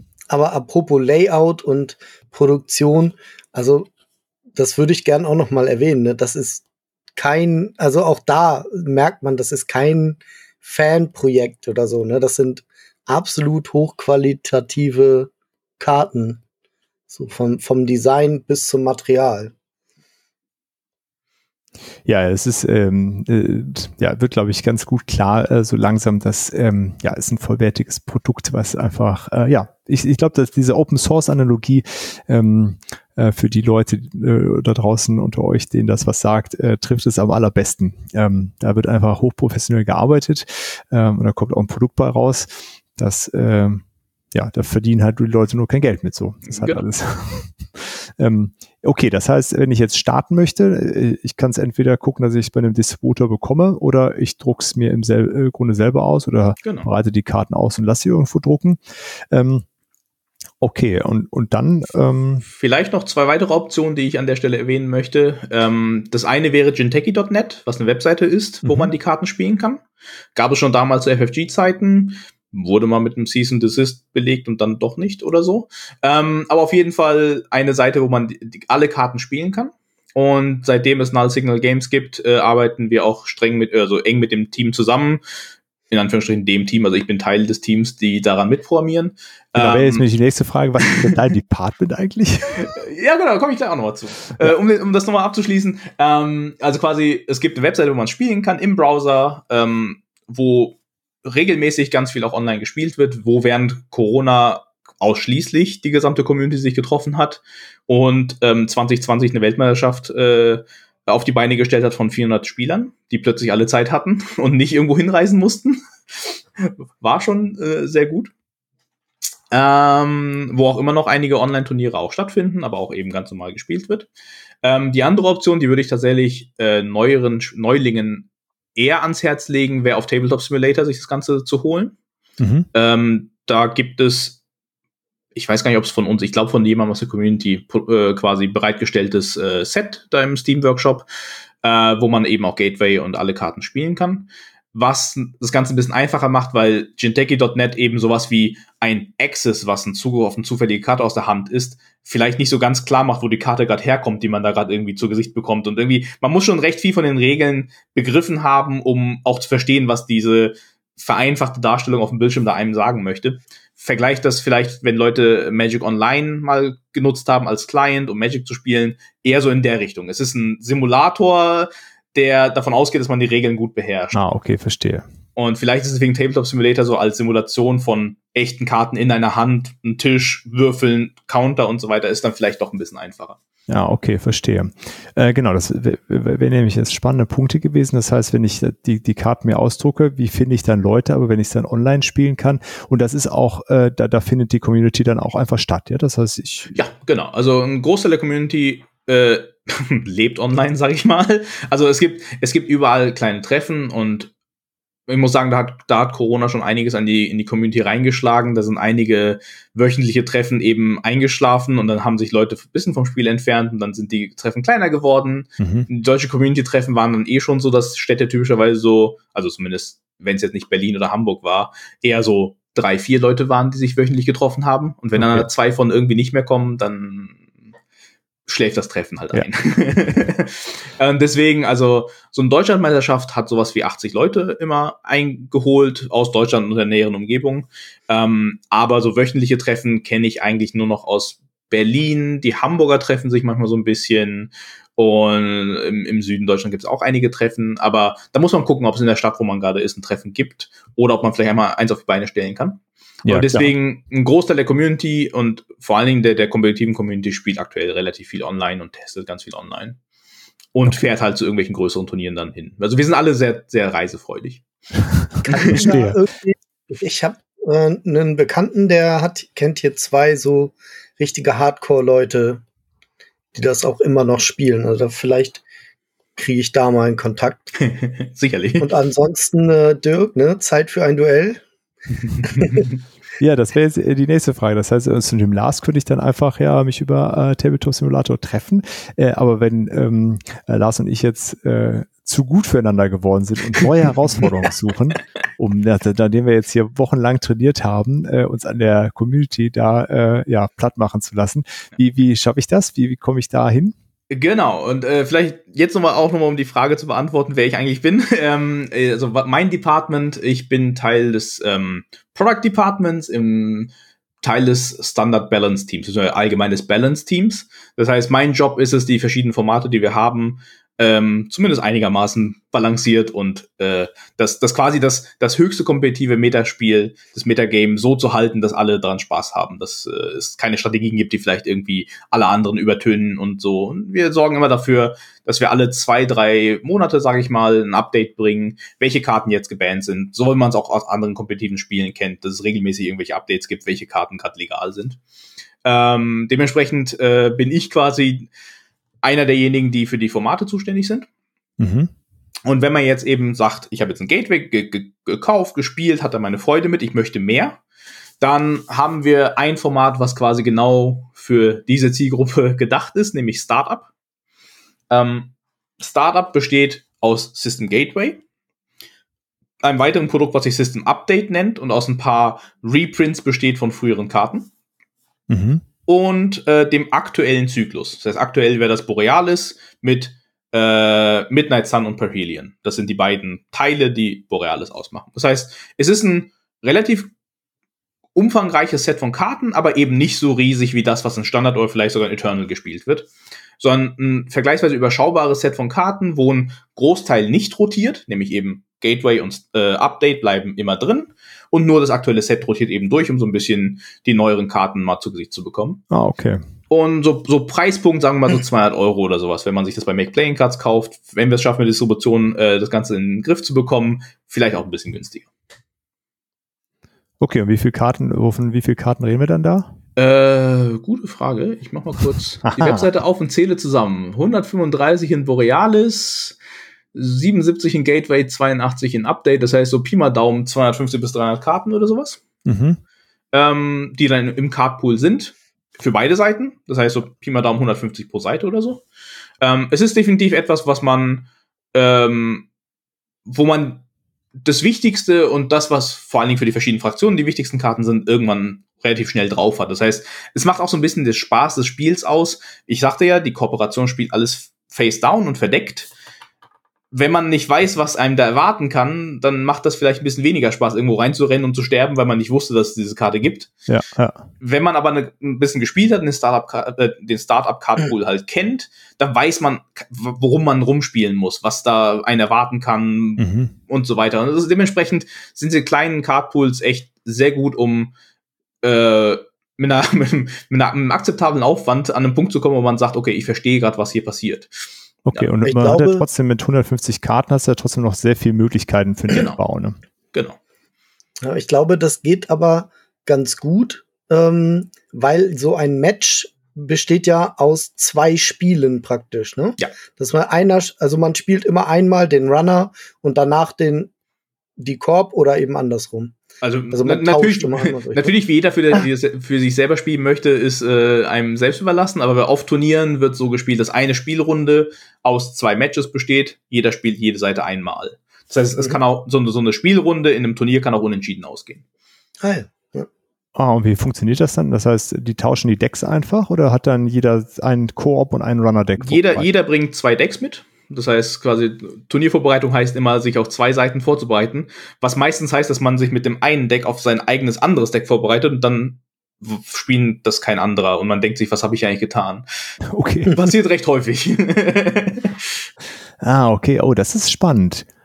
Das ist, ist das, also ist das ziemlich einzigartig so in, unter diesen, in diesen Art Spielen, dass man ich, ich kenne zumindest kein anderes, was in der Richtung. Also ich kenne ich kenn immer nur die, also ich, ich muss auch zugeben, ich habe nicht so viele Kartenspiele, also kompetitive Kartenspiele gespielt. Netrunner war mein erstes kompetitives Kartenspiel. Selbst Magic ist irgendwie an mir vorbeigegangen, mhm. größtenteils. Ähm, aber von den Kartenspielen, die ich kenne, ist das eigentlich das einzige, was derart funktioniert. Was auch mit seinen eigenen Problemen kommt, weil ein Unentschieden in den meisten Turniersystemen nicht vorgesehen ist und äh, wir äh, Methoden finden mussten, das Schweizer System, wo so Turniere mit, mit äh, ähm, quasi durchgeführt werden, ähm, so hinzukriegen, dass das trotzdem funktioniert. Ja, erzähl mehr davon. Was heißt, wie, ähm, das heißt, ihr vergebt Punkte oder wie, was genau, ist das Schweizer es, System? Es gibt Punkte dafür. Normalerweise ist das Schweizer System ja einfach, der Gewinner kriegt einen Punkt, der Verlierer kriegt null. Mhm. Bei uns ist es so, für jedes Match, was man gewinnt, kriegt man drei Punkte. Ein Match kann unter Umständen unentschieden ausgehen, meistens, wenn es auf Zeit geht dass ein Spiel wirklich unentschieden ausgeht, ist eigentlich extrem selten und nur, wenn sich beide Spiele auch anstrengen, die Regeln so zu biegen, dass es zum Unentschieden läuft. Okay. Aber quasi, wenn ein Spiel auf Zeit geht, so ein typisches Turnierspiel, also eine Turnierrunde dauert 65 Minuten, in dem muss man seine beiden Spiele durchgeführt haben. Okay. Wenn man beim zweiten Spiel eben noch nicht fertig war, dann wird irgendwie die letzte Runde noch ausgespielt und dann wird geguckt, wer hat mehr Punkte. Und da kann es eben unentschieden geben, wenn beide Seiten gleich viele Punkte haben. Dann kriegen beide Seiten einen Punkt fürs Turnier. Das heißt, 0, 1 und 3 sind die möglichen äh, Wertungen, die man für ein Match quasi kriegen kann. Was zu paar Merkwürdigkeiten im Turniersystem teilweise führt, aber äh, alles in allem ganz gut funktioniert. Okay, das heißt, habt ihr dann so, gibt es dann so Gruppenphasen oder wie, wie, äh, wie ist das dann? Genau, also wenn man sich ein großes Turnier vorstellt, so ich sag mal Weltmeisterschaften zum Beispiel, mhm. ähm, dann ist das so, äh, es gibt einen Tag 1 und einen Tag 2 Tag 1 wird eben ein Shredder-System durchgeführt. Äh, da spielt man, hier wird man jede Runde gegen jemanden gematcht. Wir haben eine Webseite dafür, nennt sich Co Cobra oder Cobra.ai. Ähm, ist quasi eine Software, die hat ein Netrunner-Spieler geschrieben, um eben solche großen Turniere gut verwalten zu können. Und äh, da sieht man dann drauf, ah, ich spiele gegen folgende Person an folgendem Tisch, geht dahin, spielt sein Spiel. Ähm, das Ganze geschieht dann über sieben Runden typischerweise in so einem Weltmeisterschaftsturnier. Und dann gibt's einen Top-Cut. Das heißt, die Top 32, Top 16, Top wie viel auch immer, eben je nach Turniergröße, spielen dann weiter und dann so ein Double Elimination System meistens. Mhm. Das heißt, quasi man, man hat, man, wenn man zweimal verliert, ist man aus dem Turnier raus und da spielen dann eben 16 gegeneinander. Die Gewinner gehen weiter, die Verlierer gehen in Losers Bracket und so weiter. Kennt man wahrscheinlich auch aus vielen ja, anderen ja. derartigen Systemen. Okay. Genau. Und das, äh, und jetzt hat es gerade 250 Leute bei einer Weltmeisterschaft. ja, das ist ja schon ein bisschen, das sind ein paar Matches, die da zusammenkommen, ne? Auf jeden Fall. Man ist am Ende ziemlich fertig. äh, sehr cool. Okay, das heißt, ähm, äh, wo waren wir eben äh, bei dem Startup-Format. Genau. Das heißt, das ist das Einsteigerformat. Äh, auch da baust du dir dann quasi zwei Decks, ein Koop-Deck, genau. ein äh, Runner-Deck. Ähm, das ist ja alles da möglich mit äh, ja, jeweils 150 Karten Auswahl, sollte das genau. kein Problem sein. Okay, und dann kannst du gegeneinander antreten. Und das kann ich dann quasi auf, auf TTS ähm, äh, zocken. Genau, kann man äh, problemlos auf TTS zocken. Ist halt so ein bisschen das Ding, das ganze Hantieren mit irgendwelchen Karten und zufällig irgendwas aus der Hand excessen und so weiter ist ein bisschen clunky, mhm. aber halt hat den Vorteil, dass man sieht, welche Karte wohin geht, wo war und so weiter. Man hat dieses physikalische Verständnis davon, ah, die Karte kommt von oben auf dem Deck, habe ich sie accessed, deswegen sehe ich jetzt folgende Karte. Ja. Ähm, bei Jinteki.net sieht man einfach so einen Text, du hast folgende Karte gesehen. Du musst dann wissen, wo die gelebt hat vorher und wo die jetzt wieder ist und so. Ah, okay, verstehe. Äh, genau, aber tendenziell, wenn man halt äh, so ein bisschen im Spiel drin ist, und ich würde sagen, in, in dem Moment, wo man Startup halt gespielt hat, hat man bestimmt genügend Spiele hinter sich, dass man auch auf Genteki.net sich hintrauen kann mhm. und äh, da auch online gegen Leute spielen kann. Und ich würde auch sagen, die, ein Großteil der Community spielt Startup online äh, aktuell, wenn sie nicht Standard spielen, was das Hauptturnierformat ist. Okay, und da sind einfach noch mehr Karten dann drin, ja. Genau. Äh, Standard ist aktuell noch mit drei, wenn ich nicht falsch liege, FFG-Sets. Äh, plus einer Big Box, die aktuell noch legal ist. Äh, zwei Big Boxen, die aktuell noch legal sind. Das heißt noch, da, da sind wir noch in der FFG-Ära mit drin. Pi mal Daumen würde ich sagen, sind das so sieben Jahre an Karten, die produziert wurden. Ähm, fünf von uns, zwei von FFG oder so. Ähm, ich habe gerade die Zahlen nicht im Kopf, aber so 800 Karten vielleicht oder okay. so, die legal sind. Äh, das dauert eine Weile, bis man die drauf hat. Ähm, das glaube ich. Es ist, es, aber es, es ist halt auch wirklich ein, ein, ein, ein Entdecken. Also ich weiß noch die Zeit, wo ich mich in das Spiel reinbegeben habe, wo ich irgendwie alle möglichen Podcasts, die ich finden konnte, verschlungen habe und so weiter. Das, das Lernen dieses Standard-Card-Pools macht schon an sich schon Spaß. Und wenn man dann noch möchte, kann man auch Eternal-Formate spielen, wo dann alle Karten, die jemals gedruckt wurden, legal sind, wo dann noch viel mehr möglich ist und wo äh, Spiele aber auch sehr, sehr merkwürdig enden können in Turn 3 oder 4 oder so teilweise. Also so ein bisschen wie in jedem, in jedem äh, so Format. Sobald man Karten aus langer Zeit zusammenmischt, geht das Power-Level einfach völlig durch die Decke. Ja, dann passieren komische Dinge. genau. Okay, das heißt, das, das klingt jetzt erstmal sehr, ja, das heißt sehr, klingt vielleicht jetzt erstmal abschreckend für die eine oder den einen oder anderen, aber es klingt ja auch so, dass ihr euch schon Gedanken gemacht habt, okay, wie kriegt man die Leute entspannt dazu mit diesem Startup und äh, dem äh, System Gateway? Hm, äh, wie läuft das dann ab? Also, wie gesagt, ich habe das noch nie gespielt. Lars hat es jetzt einmal gezockt. Wenn wir jetzt sagen, wir haben jetzt Bock da drauf. Mhm. Äh, an wen wenden wir uns? Also außer Lars und ich spielen jetzt die ganze Zeit gegeneinander, aber das ist ja nicht der Sinn der Sache, sondern wir wollen ja in diese Community eintauchen. Genau, also soll nicht heißen, dass es nicht genügend Leute gibt, die es genauso spielen, ja, wo es einfach auf dem, auf dem Küchentisch gespielt wird und da sind auch natürlich völlig willkommen und auch ein Großteil der Online-Community spielt nicht auf Turnieren. Mhm. Also da gibt es genügend Leute, die einfach nur Spaß daran haben, sich in dieser Welt aufzuhalten, mit den Leuten zu äh, sprechen und hin und wieder mal ihren, ihr, ihre spaßigen Decks auf den Küchentisch zu bringen. Das ist völlig, äh, also meine Perspektive ist immer die eines kompetitiven Spielers, weil das das ist, wo ich am meisten Spaß mit habe. Das heißt aber nicht, dass Leute das nicht auch anders spielen können. Wie gesagt, mehr so Richtung als Brettspiel auf den Tisch bringen ja. Wenn man aber Lust hat, auf als kompetitiver Spieler quasi auf Turniere zu gehen, ähm, kann man sich zum Beispiel auf alwaysberunning.net, was eine Webseite ist, wo wir unsere Turniere ähm, auflisten, kann man da quasi finden, welche Turniere es gibt. Ähm, und einfach zum nächstbesten Turnier hinfahren, was einem vielleicht passt. Ähm, es gibt eine, ähm, einen, einen kompetitiven Track von Turnieren, die quasi immer eins in den nächsten münden. Äh, angefangen bei den Circuit Openers, was äh, zwei Turniere sind, die quasi so also auf, auf dem Einsteiger, an, an Einsteiger oder an, an ein großes Publikum gerichtet sind. Ähm, das sind die Turniere, wo man tatsächlich auch als Turnierorganisator sich entscheiden kann, Startup als Format anzubieten. Alle Turniere, die darüber sind vom Level her, äh, nämlich Nationalmeisterschaften und Kontinentalmeisterschaften, Weltmeisterschaften, die werden im Standard durchgeführt. Das heißt, die werden im größeren Cardpool durchgeführt. Mhm. Da spielt ein Hauptteil der kompetitiven Musik, würde ich sagen, in Netrunner. Aber eben die Circuit Opener so als Einstieg und auch als, als, als zugänglichere, äh, ähm, als zugänglicheres Format äh, können auch im Startup durchgeführt werden, werden auch ganz viele im Startup durchgeführt. äh, muss man eben jeweils gucken, ob das Turnier, wo man sich gerade für anmelden, wo man hin möchte, auch äh, in Startup durchgeführt wird. Steht dann da immer ganz groß mit dabei. Ähm, genau, und das ist eigentlich auch die eins der besten Arten, mit der Community in Kontakt zu treten. Einfach zu irgendeinem Turnier hinfahren. Die Leute sind sehr, heißen einen sehr willkommen. Und wenn man verstanden hat, wie das Spiel funktioniert, ist man da herzlich willkommen, einfach sofort mit einzusteigen. Und Leute sind sehr rücksichtsvoll äh, und quasi, wenn man, also selbst auf dem höchsten Level werden die ganze Fehler gemacht, weil das Spiel relativ kompliziert, äh, komplex ist und man teilweise einfach irgendwas vergisst oder einfach so irgendwo sich verzählt oder so und irgendwas zu unduen ist gerade auf so einem Circuit Opener überhaupt kein Problem und selbst bei Weltmeisterschaften wird einfach so, ja, ja, nee, klar, du wolltest Folgendes machen, ist schon klar. Also es, ich habe quasi nie in meiner Karriere irgendeinen Moment gehabt, wo jemand versucht hat, mir die Regeln irgendwie so auszulegen, dass es für ihn am besten äh, bei rumkommt, sondern das ist wirklich eine äh, sehr ehrliche und, und faire Community, würde ich sagen.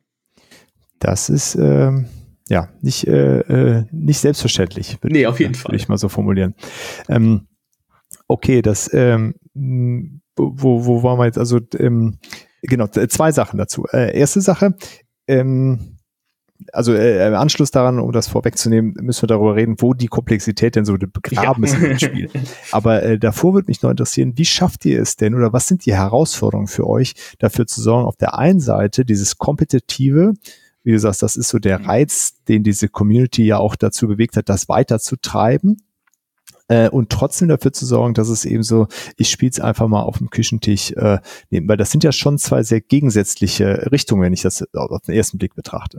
Auf jeden Fall. Und gerade Gateway war halt unser Produkt, wo wir extrem darauf achten mussten, diese beiden Welten irgendwie miteinander zu verheiraten. Weil es, es ist schon so, ähm, die Idee war, dass Gateway, dass, dass ein Spieler mit einem Gateway-Only-Deck zum Turnier gehen kann und nicht das Gefühl hat, überhaupt keine Chance zu haben. Mhm.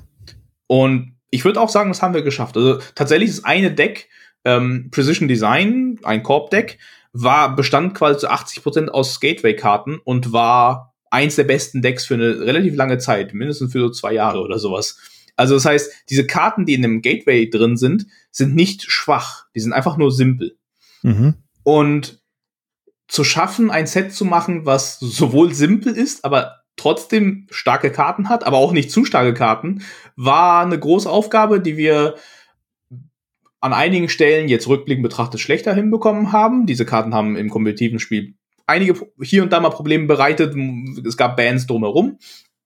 Aber äh, alles in allem bin ich immer noch erstaunt, wie gut das funktioniert hat. Also gerade ich als derjenige, der den Hammer in der Hand hält und eigentlich nur so denkt, welche Karte hau ich als nächstes auf den Kopf, weil das ist meine Aufgabe, diese Formate zu äh, okay. handeln.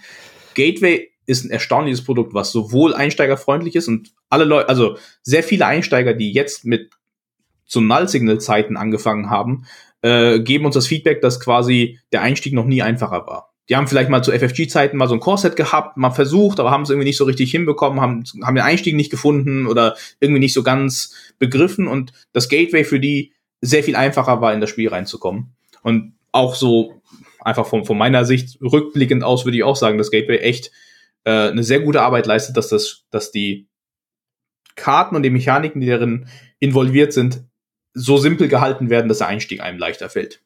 Okay.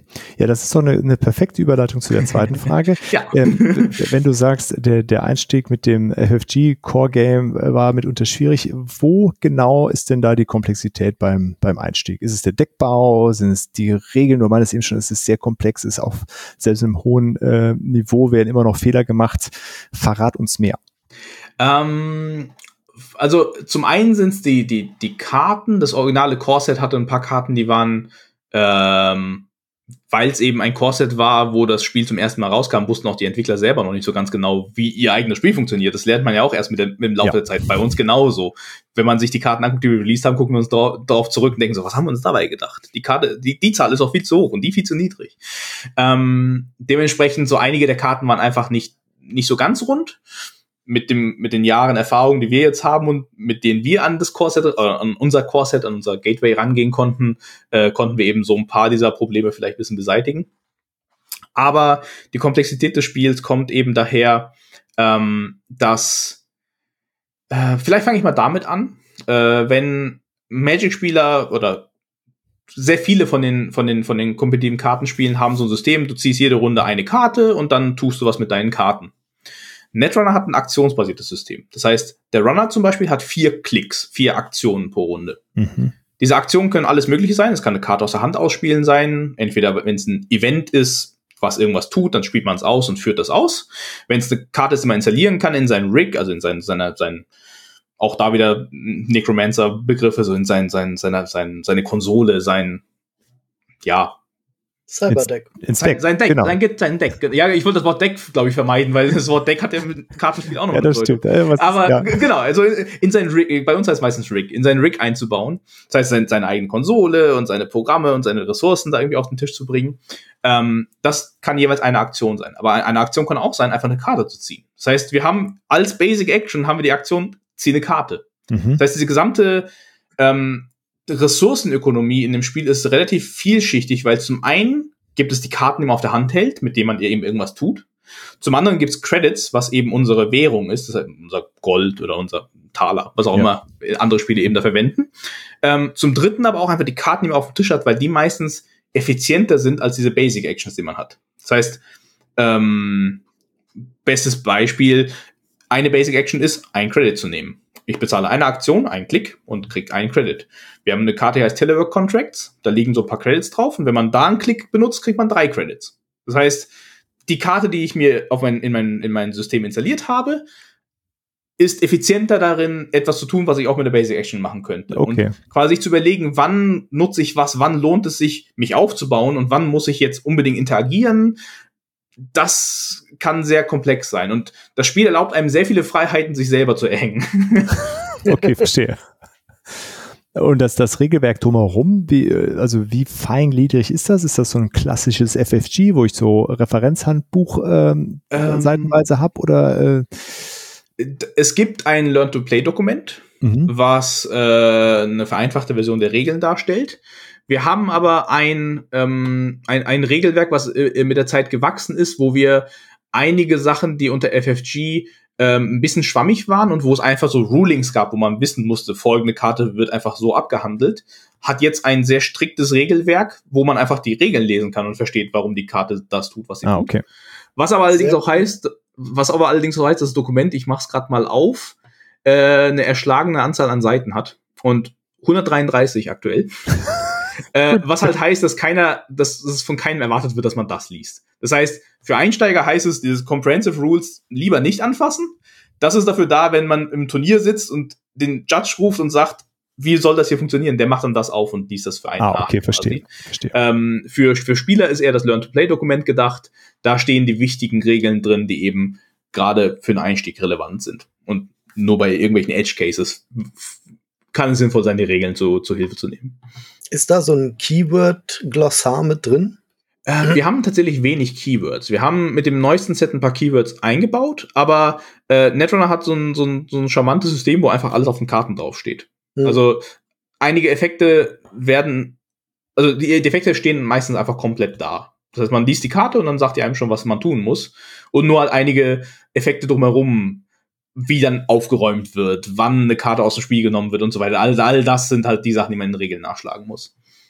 Okay, das macht natürlich, äh, ich finde, das macht es auf jeden Fall zugänglicher. Ne? So ein Keyword-basiertes System ist dann im, im erfahrenen Durchlauf dann wahrscheinlich effizienter, aber der Zugang ist auf jeden Fall, wenn einfach alles draufsteht, was was tut, ähm, auf jeden Fall äh, leichter. Das heißt, äh, im Grunde mit diesem äh, Learn to Play und äh, der Kombination, ich äh, habe mit dem Gateway einfach äh, fertige Decks, die ich einfach spiele, die darauf optimiert sind, alles zu sehen, was es so im Kern zu sehen gibt, komme ich da äh, ja, spielerisch sozusagen äh, rein und dann genau. ist danach die Komplexität einfach, okay, unterschiedliche Karten, wie, wie kreativ kann ich sein, in dem mir auszudenken, was das denn passieren äh, oder äh, an Effekten hervorrufen könnte, ja.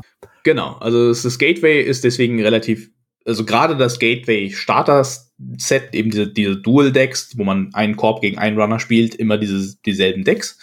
Ähm, da steht die Komplexität einfach in dem Spiel drin. Die Karten sind so simpel wie, also, die sind nicht unendlich simpel. Kompetitive mhm. Spieler haben ebenso Spaß mit diesen Karten gehabt. Und das war so ein bisschen die Idee dahinter auch, diese Karten ja. sind, sollen für alle da sein. Aber im Vergleich auch zu neueren Sets, die wir rausgebracht haben, merkt man schon, dass die Komplexität absichtlich runtergeschraubt wurde. Diese Karten sind simpel und man soll man soll erstmal die Interaktion zwischen den Karten irgendwie aus quasi erlernen und da steckt sehr viel Spiel allein schon drin. Okay, verstehe. Ähm, Lars, du hast es jetzt schon mal gespielt. Wie waren so deine Erfahrungen da jetzt mit der Einstieg da zu finden? Ja, ähm, grundsätzlich, ich habe ja schon einiges gespielt. Also ich habe äh, äh, äh, Magic sehr viel gespielt. Ich habe hier dieses, dieses neue Key, auch Key irgendwas mit Forge. Keyforge. Keyforge, genau. Das habe ich mal angespielt. Ähm, ich habe das, das Yu-Gi-Oh! Yu habe ich mal gespielt, das Pokémon-Kartenspiel ähm, und, und hier One Piece. Ähm, von daher glaube ich, hatte ich da so einen kleinen Vorteil. Ähm, aber es hat einige Dinge, die eben andere, also die jetzt so diese CCGs nicht unbedingt haben. Mhm. Zum Beispiel saßen wir da und haben so, ja, wann ziehe ich einen Karten nach? Machst du eigentlich? Also es gibt nicht diesen klassischen Upkeep. Ja, sondern genau. du kannst ja wirklich halt nur Karten ziehen, wenn du eine Aktion dafür aufwendest. Und das erscheint gerade als Runner erstmal so, oh, Alter, ich habe noch drei Karten. Wenn ich jetzt in so eine Falle laufe, dann ist gelaufen irgendwie, dann bin ich raus. Mhm. Das heißt, ich muss dann wirklich gucken und praktisch die Hälfte meiner Runde gefühlt mindestens dafür ausgeben, meine Hand wieder ein bisschen voll zu kriegen. Ja. Und ähm, als Korb habe ich das Problem gehabt, ich habe überhaupt kein Eis gezogen. Also war vielleicht blöd gemischt auch noch irgendwie, weil wir haben halt diese Dual Decks genommen und dann halt so ganz normal ein paar Mal Rifle Shuffle und das war's. Ja, ja. So, ähm, und dann musste ich auch immer aufwenden, um überhaupt mal ein Eis zu ziehen, mhm. ähm, um einen Server zu öffnen, um eine Agenda auszuspielen, damit ich Punkte generieren kann, damit ja. ich diese Agenda erfüllen kann, um Punkte zu generieren. Ähm, also das war ungewohnt und ansonsten äh, hatten wir Schwierigkeiten, einmal kurz zu verstehen, ähm, wozu brauche ich die Stärke, also was macht die mhm. Stärke und was sind diese Sub äh, Subroutinen. Subroutinen brauche ich die Stärke für jede Subroutine, brauche ich die Stärke, mhm. um einmal das Eis anzugreifen und so mhm. ist es, glaube ich, auch. Ne? Genau. Also ich muss die Stärke erstmal haben und dann kann ich die Subroutinen angreifen. Genau. Ähm, das, da haben wir auch ein bisschen mit gestruggelt. Aber ähm, deswegen am Learn-to-Play-Dokument wird auch mhm. gearbeitet. Ähm, wir arbeiten auch aktuell an einem Remaster von dem gesamten Gateway, weil äh, im Laufe der Zeit haben wir so ein paar verschiedene Cardbacks gehabt, die wollen wir vereinheitlichen, dass Leute, die neu einsteigen, also die meisten Spieler spielen sowieso mit Sleeves und das ist kein Problem, aber dass man alle einheitlichen Cardbacks hat, dass man vielleicht ein, ein Regelwerk hat, was nochmal irgendwie überarbeitet wird und so weiter. Und ich glaube, da gibt es bestimmt einige Sachen, aber das sind aber auch die Dinge, ich glaube, da kann man das Regelwerk auch lesen und man wird trotzdem drüber stolpern. Das ähm, passiert jedes ich, Mal. Ja, also ich finde dieses, dieses Learn-to-Play-Video sehr gut. Ja. Und wie gesagt, nachdem ich es jetzt dann nochmal geguckt habe, war mir das auch total klar. Mhm. So, also das ist vielleicht auch immer eine gute Sache, ähm, wenn man das so mal gucken, dann mal anspielen und vielleicht noch mal gucken. Ja. Dann, dann sollte es eigentlich klar sein. Mhm.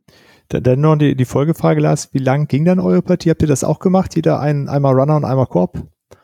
Tatsächlich nicht. Also wir haben, ähm, ich habe jetzt die Runner-Seite, habe ich aus der Sicht meiner Mitspielerin, die mir das dann halt erzählt hat, so wiedergegeben. Äh, wir haben nur eine Runde gespielt, praktisch. Also ich habe Korb gespielt und sie hat den Runner gespielt. Ähm, ja. Jetzt dann die Folgefrage, warum habt ihr nur eine Runde gespielt? Habt ihr dann was anderes gezockt oder äh, kommt es ja demnächst nochmal auf den Tisch? Das ist die eigentliche Frage. Genau, also die Schwierigkeit, die ich dabei hatte, war, jemanden zu finden, der Bock hat, so eine Zwei-Spieler-Runde zu spielen. Das ist leider bei uns oder bei meiner Gruppe wenig vorhanden. Mhm. Und ähm, es war so eine Zeitsache irgendwie. Also, dass ich das reingequetscht gekriegt habe, war gut. Also es war, war jetzt wirklich stressig in letzter Zeit auch damit. Und es war praktisch so, an dem Abend sollte noch ein Spieleabend stattfinden und wir sind vorher essen gegangen und im Restaurant haben wir es dann halt nach dem Essen gespielt. Aber dann war es auch schon wieder so spät und so weiter. Also ja, okay. ich hätte es gerne an dem Abend nochmal gespielt. Allerdings, ähm, weil wir, aber es lag vielleicht auch so ein bisschen daran, weil wir halt diesen Stress hatten, ähm, dass wir so ein bisschen mit den Regeln am struggeln waren, dass ich gedacht habe, so, ey, ich glaube, ich möchte das das nächste Mal lieber spielen, wenn ich wirklich sicher damit bin. Und das mhm. wäre jetzt, wo ich mir die Zeit geschaffen hatte, nochmal das Video nochmal zu sehen, ist mir das alles jetzt klar geworden und mhm. äh, jetzt würde ich es unheimlich gerne wieder spielen. Ähm, deswegen auch so mein Gedanke irgendwie, dass ich mal rumgucke. Und mir ist auch gerade noch eingefallen, dass jemand, der hier um die Ecke wohnt, der Stefan Löw, äh, dass der früher auch hat er, den hatte ich nämlich gefragt. Mhm. Ähm, und der sagte, nee, ja, das brauche ich nicht, Probe spielen. so, das hat er, der hat das früher auch Turnierlevel gespielt. Mhm. Und ähm, der hatte aber auch keine Zeit leider an dem Tag. Okay, das heißt, es ist eine, ja in so einer, äh, wenn man so eine Brettspielgruppe hat, das übliche Ding, ne? Ähm, du willst ganz viele Spiele spielen ähm, und Netrunner oder andere Spiele dieser Kategorie sind halt Spiele, die willst du möglichst oft dasselbe Spiel spielen. Ähm, genau. Da vielleicht nochmal an dich, Osan, die, die Frage dann, wie, wie ist denn der, also wenn ich jetzt eine Partie spiele, eben hattest du gesagt, 65 Minuten ist das Turniermatch. Ja. Äh, ist das so eine Zeit auch, die man die wir jetzt brauchen würden? Also ähm, wir beide spielen wahrscheinlich nicht, weil du mich einfach platt machst, aber wenn der Lars und ich spielen würden. ich würde sagen, also bei den, bei den ersten Spiel sollte man eher so eine Stunde für eine Seite einplanen. Okay. Ähm, es ist, man hat so relativ viel Analysis Paralysis, weil eben als Runner hast du vier Klicks und hast quasi keine Handgabe, was du mit denen anstellen solltest. Du musst mhm. erstmal begreifen, was gerade die wichtigen Sachen sind baue ich mich gerade auf? Sollte ich was ziehen? Muss ich jetzt irgendwas contesten? Sollte ich irgendeinen Run machen, weil da irgendwas in dem Server, also das, das, das Board State zu begreifen ist schon mal eine Aufgabe, weil eben das Spiel ist komplex und hat, bietet einem ganz viele Möglichkeiten. Und man kann auch viermal auf den falschen Server rennen und das Spiel verlieren, denken, ja, ich konnte doch gar nicht gewinnen. Dabei war es vielleicht nicht die taktisch beste Idee, die man äh, da gerade ausgeführt hat. Ähm, dementsprechend also quasi äh, zu Beginn braucht man länger. Der Einstieg ist ein bisschen schwierig, weil es einfach, es ist ein Spiel, was vom Spieler einiges abverlangt, würde ich sagen. Und das ist auch das, was mich halt so an dem Spiel fasziniert und weswegen ich immer noch so gerne auf Turniere gehe, weil einfach, es ist sehr viel möglich. Was aber auch heißt, dass Spieler zu finden gar nicht so einfach sein kann, weil man braucht so genau den richtigen Spieler, der dem so etwas Spaß macht, der in sowas tief einsteigen möchte. Ähm, und eben mal so schnell auf einer Brettspielrunde auf den Tisch bringen, ist tendenziell schwierig. Kommt natürlich auf die Brettspielgruppe an. Also es gibt definitiv Gruppen, die das auf den Tisch bringen, habe ich auch schon von gehört. Bei meiner könnte ich mir das gerade auch nicht vorstellen. Einfach mal so mal kurz. Ich habe es auf jeden Fall mit meiner Brettspielrunde mal angespielt, aber es war eher so ein, ich habe sie darauf vorbereitet. Ich habe einen anderen Mitstreiter in derselben Gruppe, der auch mit mir Netrunner spielt, auch schon mal auf paar Turnieren war und so, der auch Interesse hat. Und dann haben wir die anderen beiden so ein bisschen mit angefixt. Aber es ist schon etwas, was äh, ein spezielleres Hobby ist, sag ich mal. Okay, aber gleichzeitig, ähm, dann, wenn du sagst so eine Stunde, dann irgendwann wird man vielleicht auch mal ein bisschen schneller. Äh, also theoretisch geht's ja in 65 Minuten äh, scheinbar. Ähm, ist es ja trotzdem was und also es klingt jetzt so, als wenn ich dieses, dieses Gateway-Set habe, da ist viel drin, selbst wenn ich das Startup-Format habe, mhm. ähm, dass man das jetzt zwischendurch auch mit einer Person dann spielen kann. Ne? Also es ist, äh, wenn man jetzt es in echt spielen möchte, das, nee, das, ähm, Darauf also, wollte ich jetzt. Es ist auf jeden Fall so ein Spiel, wo, wo ich von vielen Leuten höre, dass sie es mit einem Kollegen gemeinsam nach der Mittags oder in der Mittagspause spielen. Ah, okay. So. Also für sowas ist es wirklich perfekt, wenn man denselben Spielpartner hat, der eben genauso tief in ein Spiel drinsteckt wie man selbst, man eben diese Einstiegshürde gemeinsam schon mal überwunden hat und dann einfach spielen kann. Und für sowas ist es perfekt, wo man einfach jede Woche mal so ein bisschen was an seinem Deck arbeitet, ein bisschen was ändert und dann einfach mal jeden einen Tag die Woche oder sowas mal äh, gemeinsam spielt. Für sowas ist es wirklich super. Ja, ja, cool. Kann ich mir vorstellen. Also ich glaube auch jetzt ähm, würde ich vermuten, ich kann das Spiel relativ schnell erklären. Mhm. Und auch also Leuten, die so ein bisschen Brettspielaffin sind, und ich denke, unsere Hörer fallen da auch alle rein, äh, die werden das Spiel sehr schnell verstehen, dann, wenn man es wenn, wenn jemand das einmal verstanden hat. Ja, und das genau. ist, vielleicht war es eben auch meiner Situation geschuldet, dass ähm, das nicht ganz reibungslos geklappt hat. Nee, nee, es ist, ich, ich wollte ja. ja auch nur so ein bisschen rausarbeiten, wo woran es dran gelegen mhm. hatte. Das ist ja auch äh, wichtig so zum Einschätzen, ja. wie man an, an so ein Spiel, äh, wie, wie so an so ein Spiel rangeht. Aber wenn deine Einschätzung, Usan, ist, dass man, dass es so ein Spiel ist, dass ich nach, in, in der Mittagspause einmal zocken kann mit einem mhm. Kollegen oder einer Kollegin, äh, das, ich glaube, da kann sich jeder was drunter vorstellen, was damit äh, gemeint ist. Genau. Ähm, ich, ich, kann jedem und jeder einfach nur empfehlen, äh, wenn ihr jemanden habt, der Netrunner spielt oder mal gespielt hat, genauso wie das, ja, habe ich früher mal, einfach den, diese Person schnappen und mit der mal eine Runde spielen, dann hat man die Regeln drauf. Also es ist, es ist nicht schwierig, diesen Einstieg zu machen, aber wenn man jemanden hat, der einem da mithelfen kann, dann wird es umso einfacher. Okay. Sehr cool. Ähm, so, ich glaube dann, so vom, vom Großen und Ganzen haben wir eigentlich auch alles, ne? Ähm, haben wir irgendwas wie ganz Wichtiges vergessen an der Stelle erstmal zwischendurch gefragt? Ähm, ich glaube nicht. Ich könnte noch mal so, so sagen, welche, welche großen äh, Dinge Null Signal gerade so macht. Also ähm, ja, äh, pass auf, das, das sparen wir uns äh, okay. äh, für, fürs Ende auf. Da äh, auch da nochmal die, sicherlich die Einladung, äh, wenn ihr Bock auf an sowas mitzuarbeiten habt, dann ähm, ne, da habe ich den Join-Button auf der Webseite ja schon gesehen gehabt.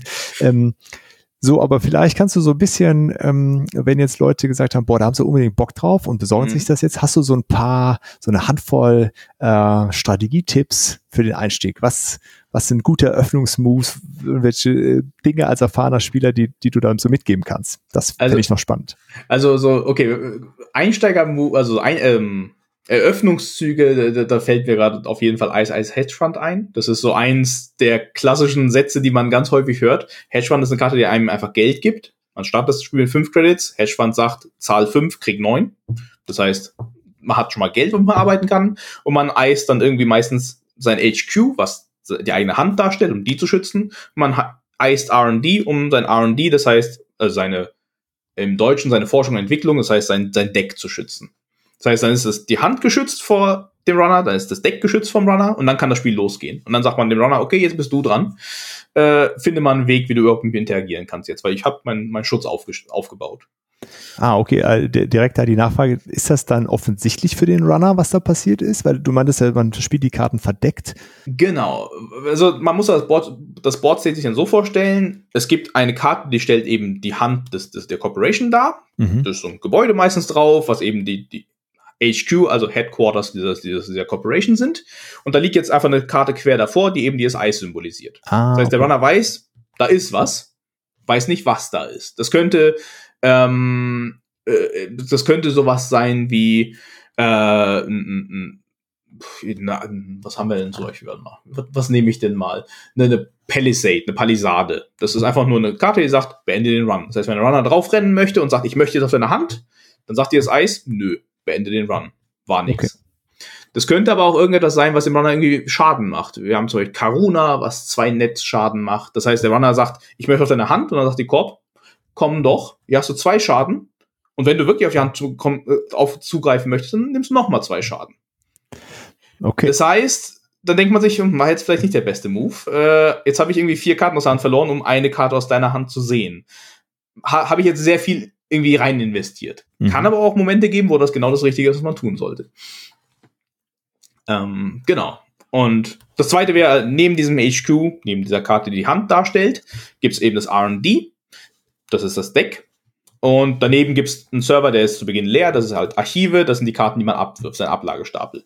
Weil die Corp kann auch zum Beispiel versuchen, wenn sie zu viele Agenten auf der Hand hält, einfach mal ein paar davon in Archive zu schmeißen und zu hoffen, dass der Runner einfach nie darauf zugreift, weil wenn da Punkte liegen, aber der Runner weiß gar nicht, dass da Punkte liegen, kommt man vielleicht eine Weile lang umher, bis man irgendwas findet, was einem die Dinger wieder ins Deck reinmischt, wo man dann wieder safe ist. Ah, okay. Ähm, und genau, wenn der Runner jetzt auf die, die Hand zugreift, dann zieht er einfach eine zufällige Karte aus der Hand und access die. Wenn es Punkte sind, werden die gestohlen. Wenn es was anderes ist, kann der Runner vielleicht dann interagieren.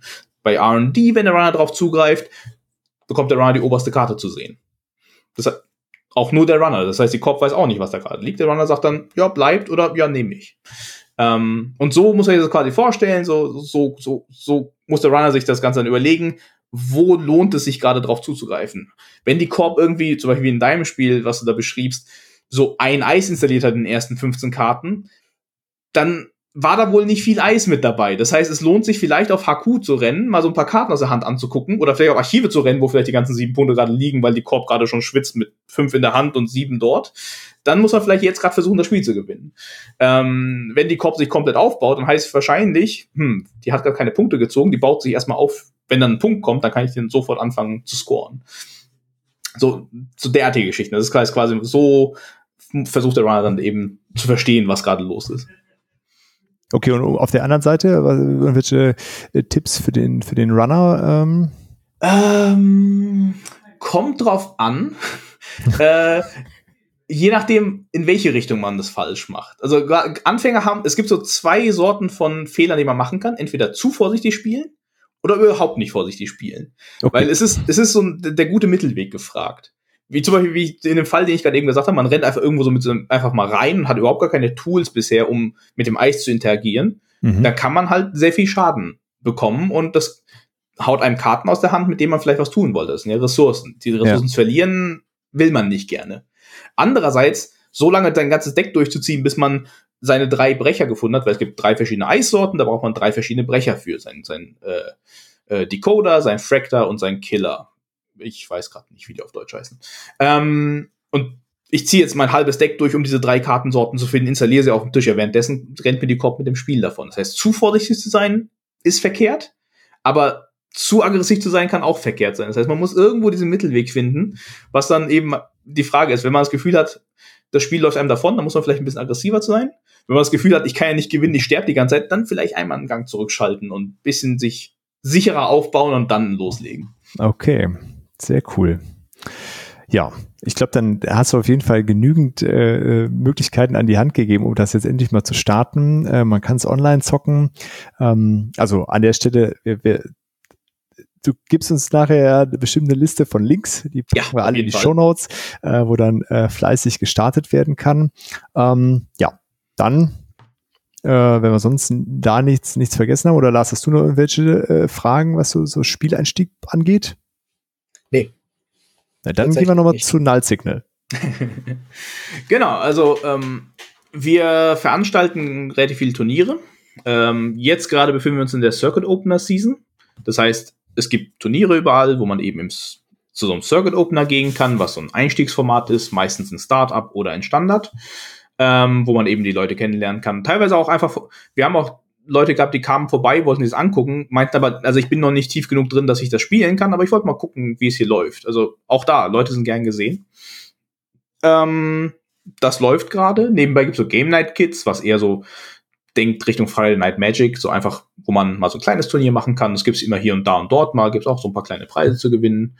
Äh, auch meistens im Starter-Format, weil man eben das da wollen die meisten, also es, wir legen, wir geben relativ viel den einzelnen Turnierorganisatoren in die Hand, damit die entscheiden können, was passt für meine Spielrunde so. Und die meisten Spielrunden versuchen halt auch Neulinge einzuladen und dementsprechend wird ganz viel in Startup gespielt. Und wenn jemand mit dem Gateway-Deck vorbeikommt, ist er auch herzlich eingeladen. Ähm, wenn man aber weiter guckt, äh, dann äh, kommen demnächst irgendwann Nationalmeisterschaften, irgendwann so gegen ähm, Sommer bis Herbst des Jahres. Ähm, da gibt es relativ viele große Meisterschaften. Tatsächlich dieses Jahr keine deutsche Meisterschaft, weil die Turnierorganisatoren, die es normalerweise gemacht haben, dieses Jahr keine Zeit hatten, dass sich niemand gefunden hat, der das für Deutschland übernimmt, in, so kurzfristig.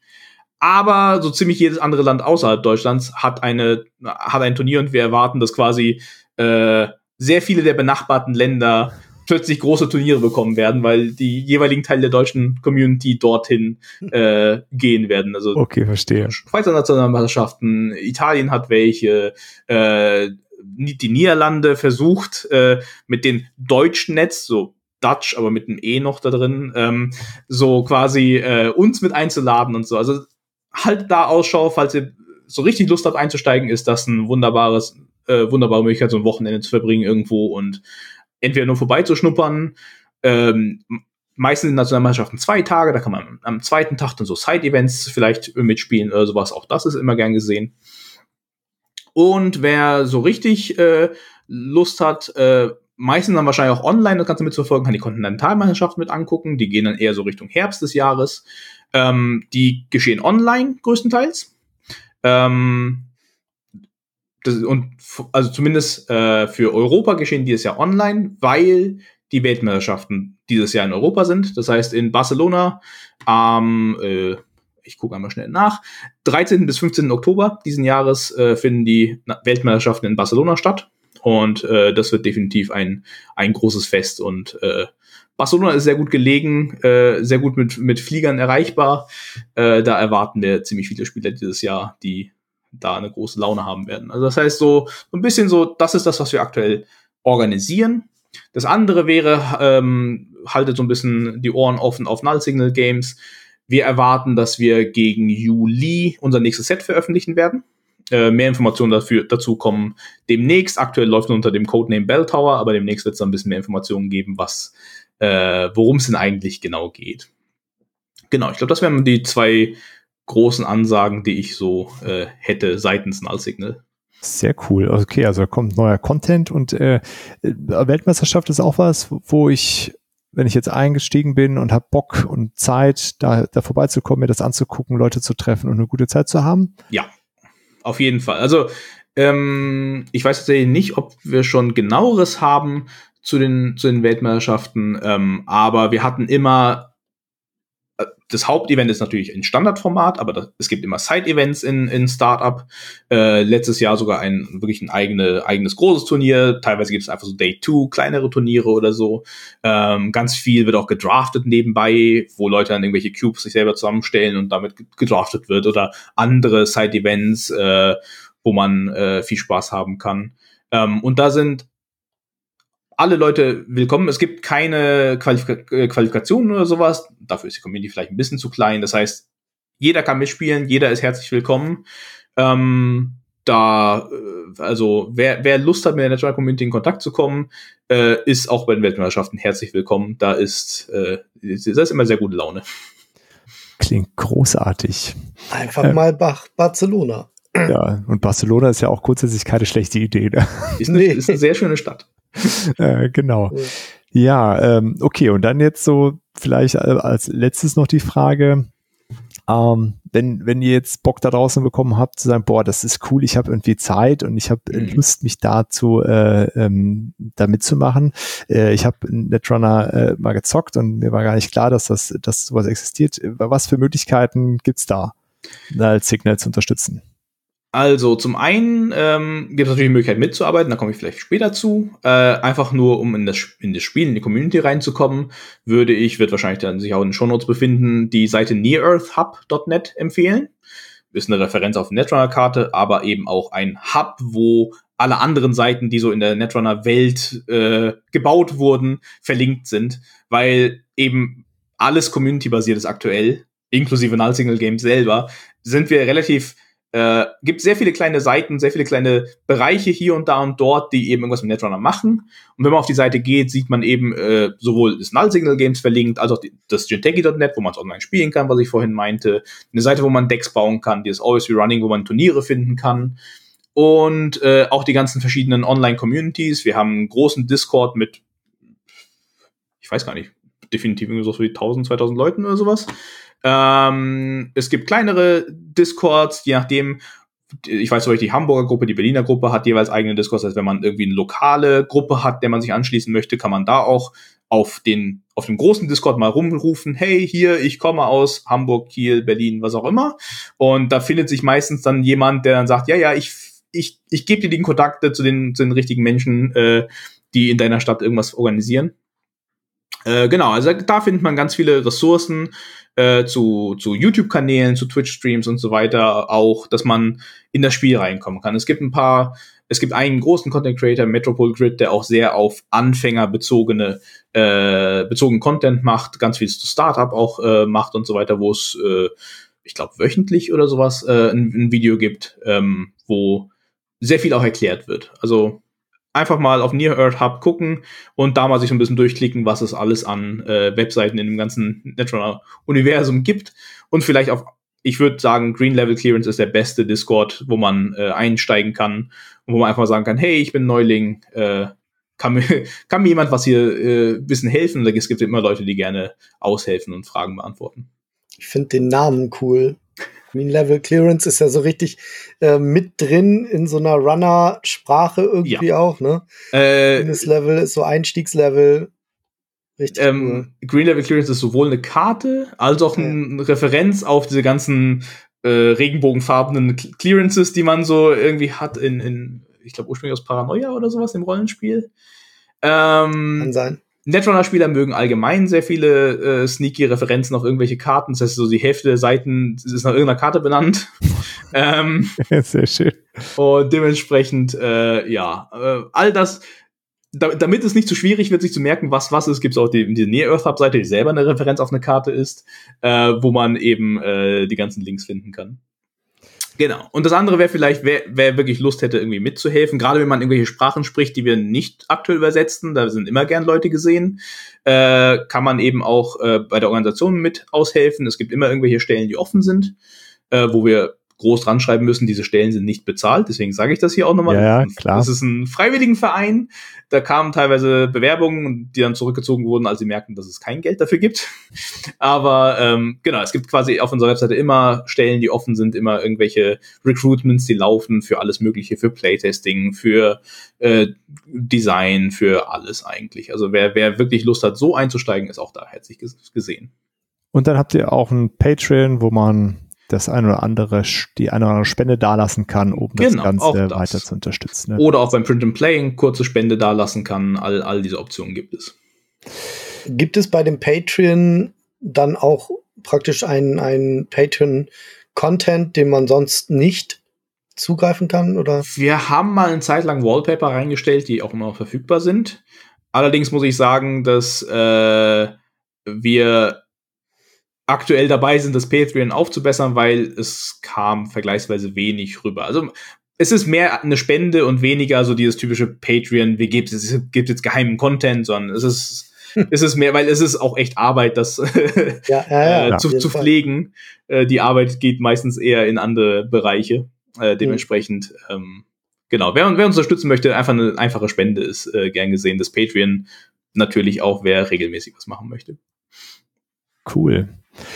Ähm, ja, ich glaube dann, also ich habe auf jeden Fall keine weiteren Fragen mehr. Ich muss mir jetzt überlegen, wie ich das jetzt zunächst mal gezockt bekomme. Und ähm, ähm, ja, dann vielleicht nur, ähm, also in diesen ähm, BGG äh, Top 100 äh, Formaten mhm. haben wir immer am Ende noch so ein paar Alternativen für die Leute, die sagen, äh, das hat mir total gut gefallen, aber das Spiel genau will ich doch nicht spielen. ähm, Gibt es überhaupt Alternativen, wo du sagst, okay, das, das trifft einen ähnlichen Sweet Spot wie Android Netrunner? Also ich muss sagen, mechanisch gesehen, diese Art von, von Spiel habe ich nirgendwo anders so mitbekommen. Also dieses, dieses Gefühl von, ich ich muss meine Ressourcen managen und ich interagiere die ganze Zeit mit meinem Gegner, gibt es sehr wenig. Ein Spiel, was mir einfällt, was äh, sehr von ähm, Netrunner inspiriert ist, ist Pagan, Pagan. Mhm. Weiß nicht, ob ihr das mal gehört oder gespielt ja, habt. Ja, gehört auf jeden Fall. Ist ja, auch ein asymmetrisches Spiel, ein Hexenjäger gegen eine Hexe. Äh, die Hexe ist eine von neun Personen, die auf dem Brett liegt. Man weiß nicht, welche genau. Und erst im Laufe des Spiels weil die Hexe mit der einen Figur irgendwie viel interagieren muss, um zu gewinnen, denkt sich der andere, hm, hast jetzt sehr häufig da vorbeigeschaut, vielleicht ist das dein, deine, deine, deine Hexe, bist du die Hexe und so. Äh, auf jeden Fall ein Spiel, was einige der Aspekte von Netrunner gut äh, rüberbringt, wo ich auch äh, doch viel Spaß mit hatte. Ähm, das andere, was mir einfällt, wäre Slay the Spire. Auch die Leute, ist natürlich eher ein Computerspiel, aber auch die Leute waren sehr von Netrunner inspiriert. Der, ich glaube, der Designer von, von Spire war ein äh, Mitglied von äh, der Netrunner Community für lange Zeit. Ähm, an, andererseits in dieser ganzen Cyberpunk Android Welt hat FFG selber, ich glaube, zwei Brettspiele äh, produziert. Das eine davon habe ich auf jeden Fall selber schon gespielt und besitze ich auch, das ist New Angeles. Das heißt, wenn man die, die Welt und das Cyberpunkige möchte, aber eben nicht das Kartenspiel, gibt es ein Brettspiel, wo äh, ich jetzt nochmal überlegen muss, wie, worum es genau ging. aber äh, ich weiß, dass es ganz spaßig war, so ein bisschen so ein Hidden Roll Game Spiel war. Das war mhm. auf jeden Fall auch ganz nett. Mehr fällt mir gerade nicht ein. Das, äh, ja, es ist ja auch schwierig, ne, in so einem, ähm, ja, so ein, so ein Spiel dann irgendwie was ähnliches zu finden. Ich meine, hat ja einen Grund, warum es so eine, äh, so lange nach nach Out of Print weiter existiert und ja mit mit Liebe gefüllt wird. Ein anderes äh, noch ein Cyberpunk Ding, was wo du sagst, okay, das ist auch ein cooles Cyberpunk Thema, was gar nicht das mhm. gleiche Spielgefühl hat. Fällt dir da noch irgendwas ein? Vielleicht. Muss sagen, spontan nicht, nee. Okay. ich, ich bin mit Netrunner genügend versorgt, dass, ja. ich, dass ich wenig gesucht habe unbedingt. ja, das ist doch, das ist ein gutes Zeichen dafür. Also wenn es nur um die Thematik geht, wäre natürlich Shadowrun ja, als äh, RPG noch zu nennen. Auf jeden Fall. Und da ist, ich hake da jetzt mal rein in das Thema, weil ich das gerade jetzt gesagt habe. Ähm, da ist mir die Idee gekommen, dass man Runs in Shadowrun auch so ausspielen könnte. Ja. Ähm, jetzt, wo du aufs, aufs Thema Rollenspiele kommst, FFG hat auch das Genesis-System, wo es auch ein Android-Paket für gibt. Das heißt, mhm. wenn man Rollenspiele spielt und das gerne mag, gibt es auch das gesamte Android, diese gesamte Android-Welt quasi auch als, als Rollenspiel. Natürlich, äh, ich glaube, es gibt sogar von einigen Fans aus der Community, weil eben in diesem System auch diese Runs mit Programmen und so weiter auch ausgeführt werden, haben Leute auch die Null-Signal-Karten in das Rollenspiel zurückportiert, dass es die, die Programme quasi jetzt auch dort gibt und so mit den Stats und keine Ahnung. Ich bin kein Rollenspieler, deswegen habe ich da wenig Ahnung zu. Ich habe mal gehört, dass es da auch Dinge zu gibt. Geil, sehr gut. Okay, wir halten fest, es gibt auf jeden Fall genügend äh, Content, um sich in diesem ganzen Cyberpunk und, und in und um Netrunner zu verlieren. Auf jeden Fall. Ähm, ja, super. Also äh, von meiner Seite aus, ich habe keine weiteren Fragen. Ja, ist, äh, jetzt die Ideen gehen mir langsam aus, was ich noch fragen könnte. Lars, hast du doch irgendwas? Ach, nee, tatsächlich glaube ich jetzt auch nicht. Ähm, ich finde es halt sehr interessant. Also ich würde es mit dir spielen, Dirk. Ja, ich mit dir auch. Ich mit dir. Wenn du Zeit hast. Wir, wir, wir probieren das mal aus. Das. Mir fällt noch eine Sache ein. Wir werden ja. auch wieder in Essen sein.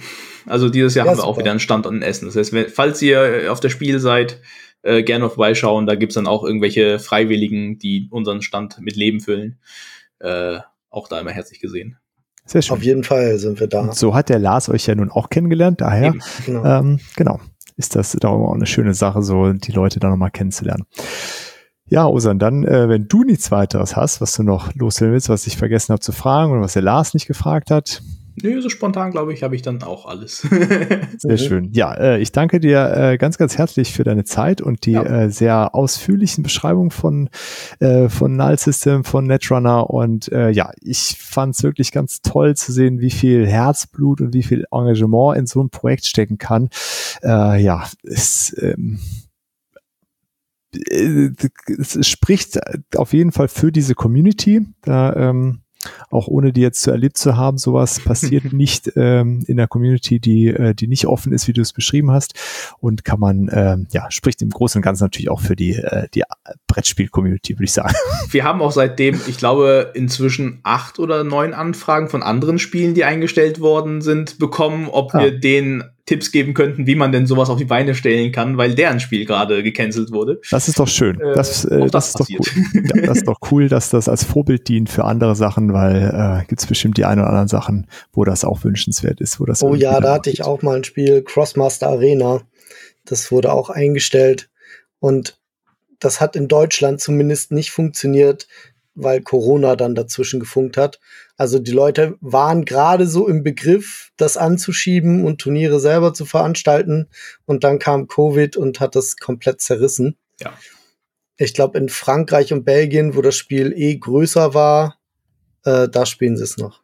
Oder da, da haben sie so eine Community, die das fortführt. Ja, ja Covid hat da einige auch bei uns einige Lücken sowohl personell reingerissen, weil einfach Leute mit anderen Dingen beschäftigt waren, als auch die Community so ein bisschen gedämpft. Klar. Ja. Ja, wir hoffen, dass sich da alle wieder dann langfristig von erholt bekommen. Ja. Und ja, es ist ein, äh, ein Beispiel dafür, dass sowas gehen kann, wenn die Community äh, zusammenhält äh, und sich reinhängt. Daher, ja, vielen Dank an der Stelle. Euch, wirklich. Und äh, ich äh, freue mich auf unsere erste Partie, Lars. Wir werden ja, berichten. auf jeden Fall. Super, also dann ähm, vielen Dank für deine Zeit und ja, danke für die Einladung. Sehr gerne und wir sehen uns äh, spätestens in Essen. Bis dahin. Genau. Ciao, Bis ciao. Tschüss. Tschüss. Das war es auch schon wieder bei The Board Game Theory. Danke fürs Einschalten und wenn ihr mögt, hören wir uns nächste Woche schon wieder. Für Fragen, Wünsche oder Anregungen besucht gerne unseren Discord, schreibt uns auf Instagram oder per Mail an info at theboardgametheory.de oder schickt eine Postkarte. Wir würden uns außerdem darüber freuen, wenn ihr uns bei Spotify, Apple oder wo ihr uns sonst so hört, ein Abo und eine Bewertung dalasst. Vielen Dank und bis bald.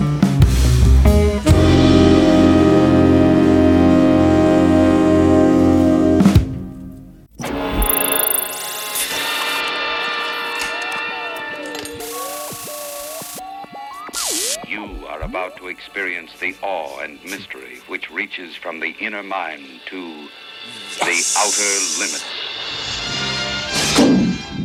Hey, what?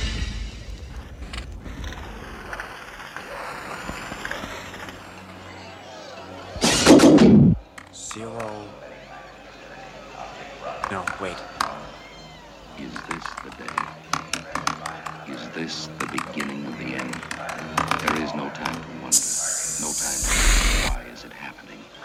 it finally happening? Unbelievable. There is time only for fear. A hacker. Piercing pain of panic. Do we pray? Or do we merely run now? Yeah, okay, acid burn. That's enough.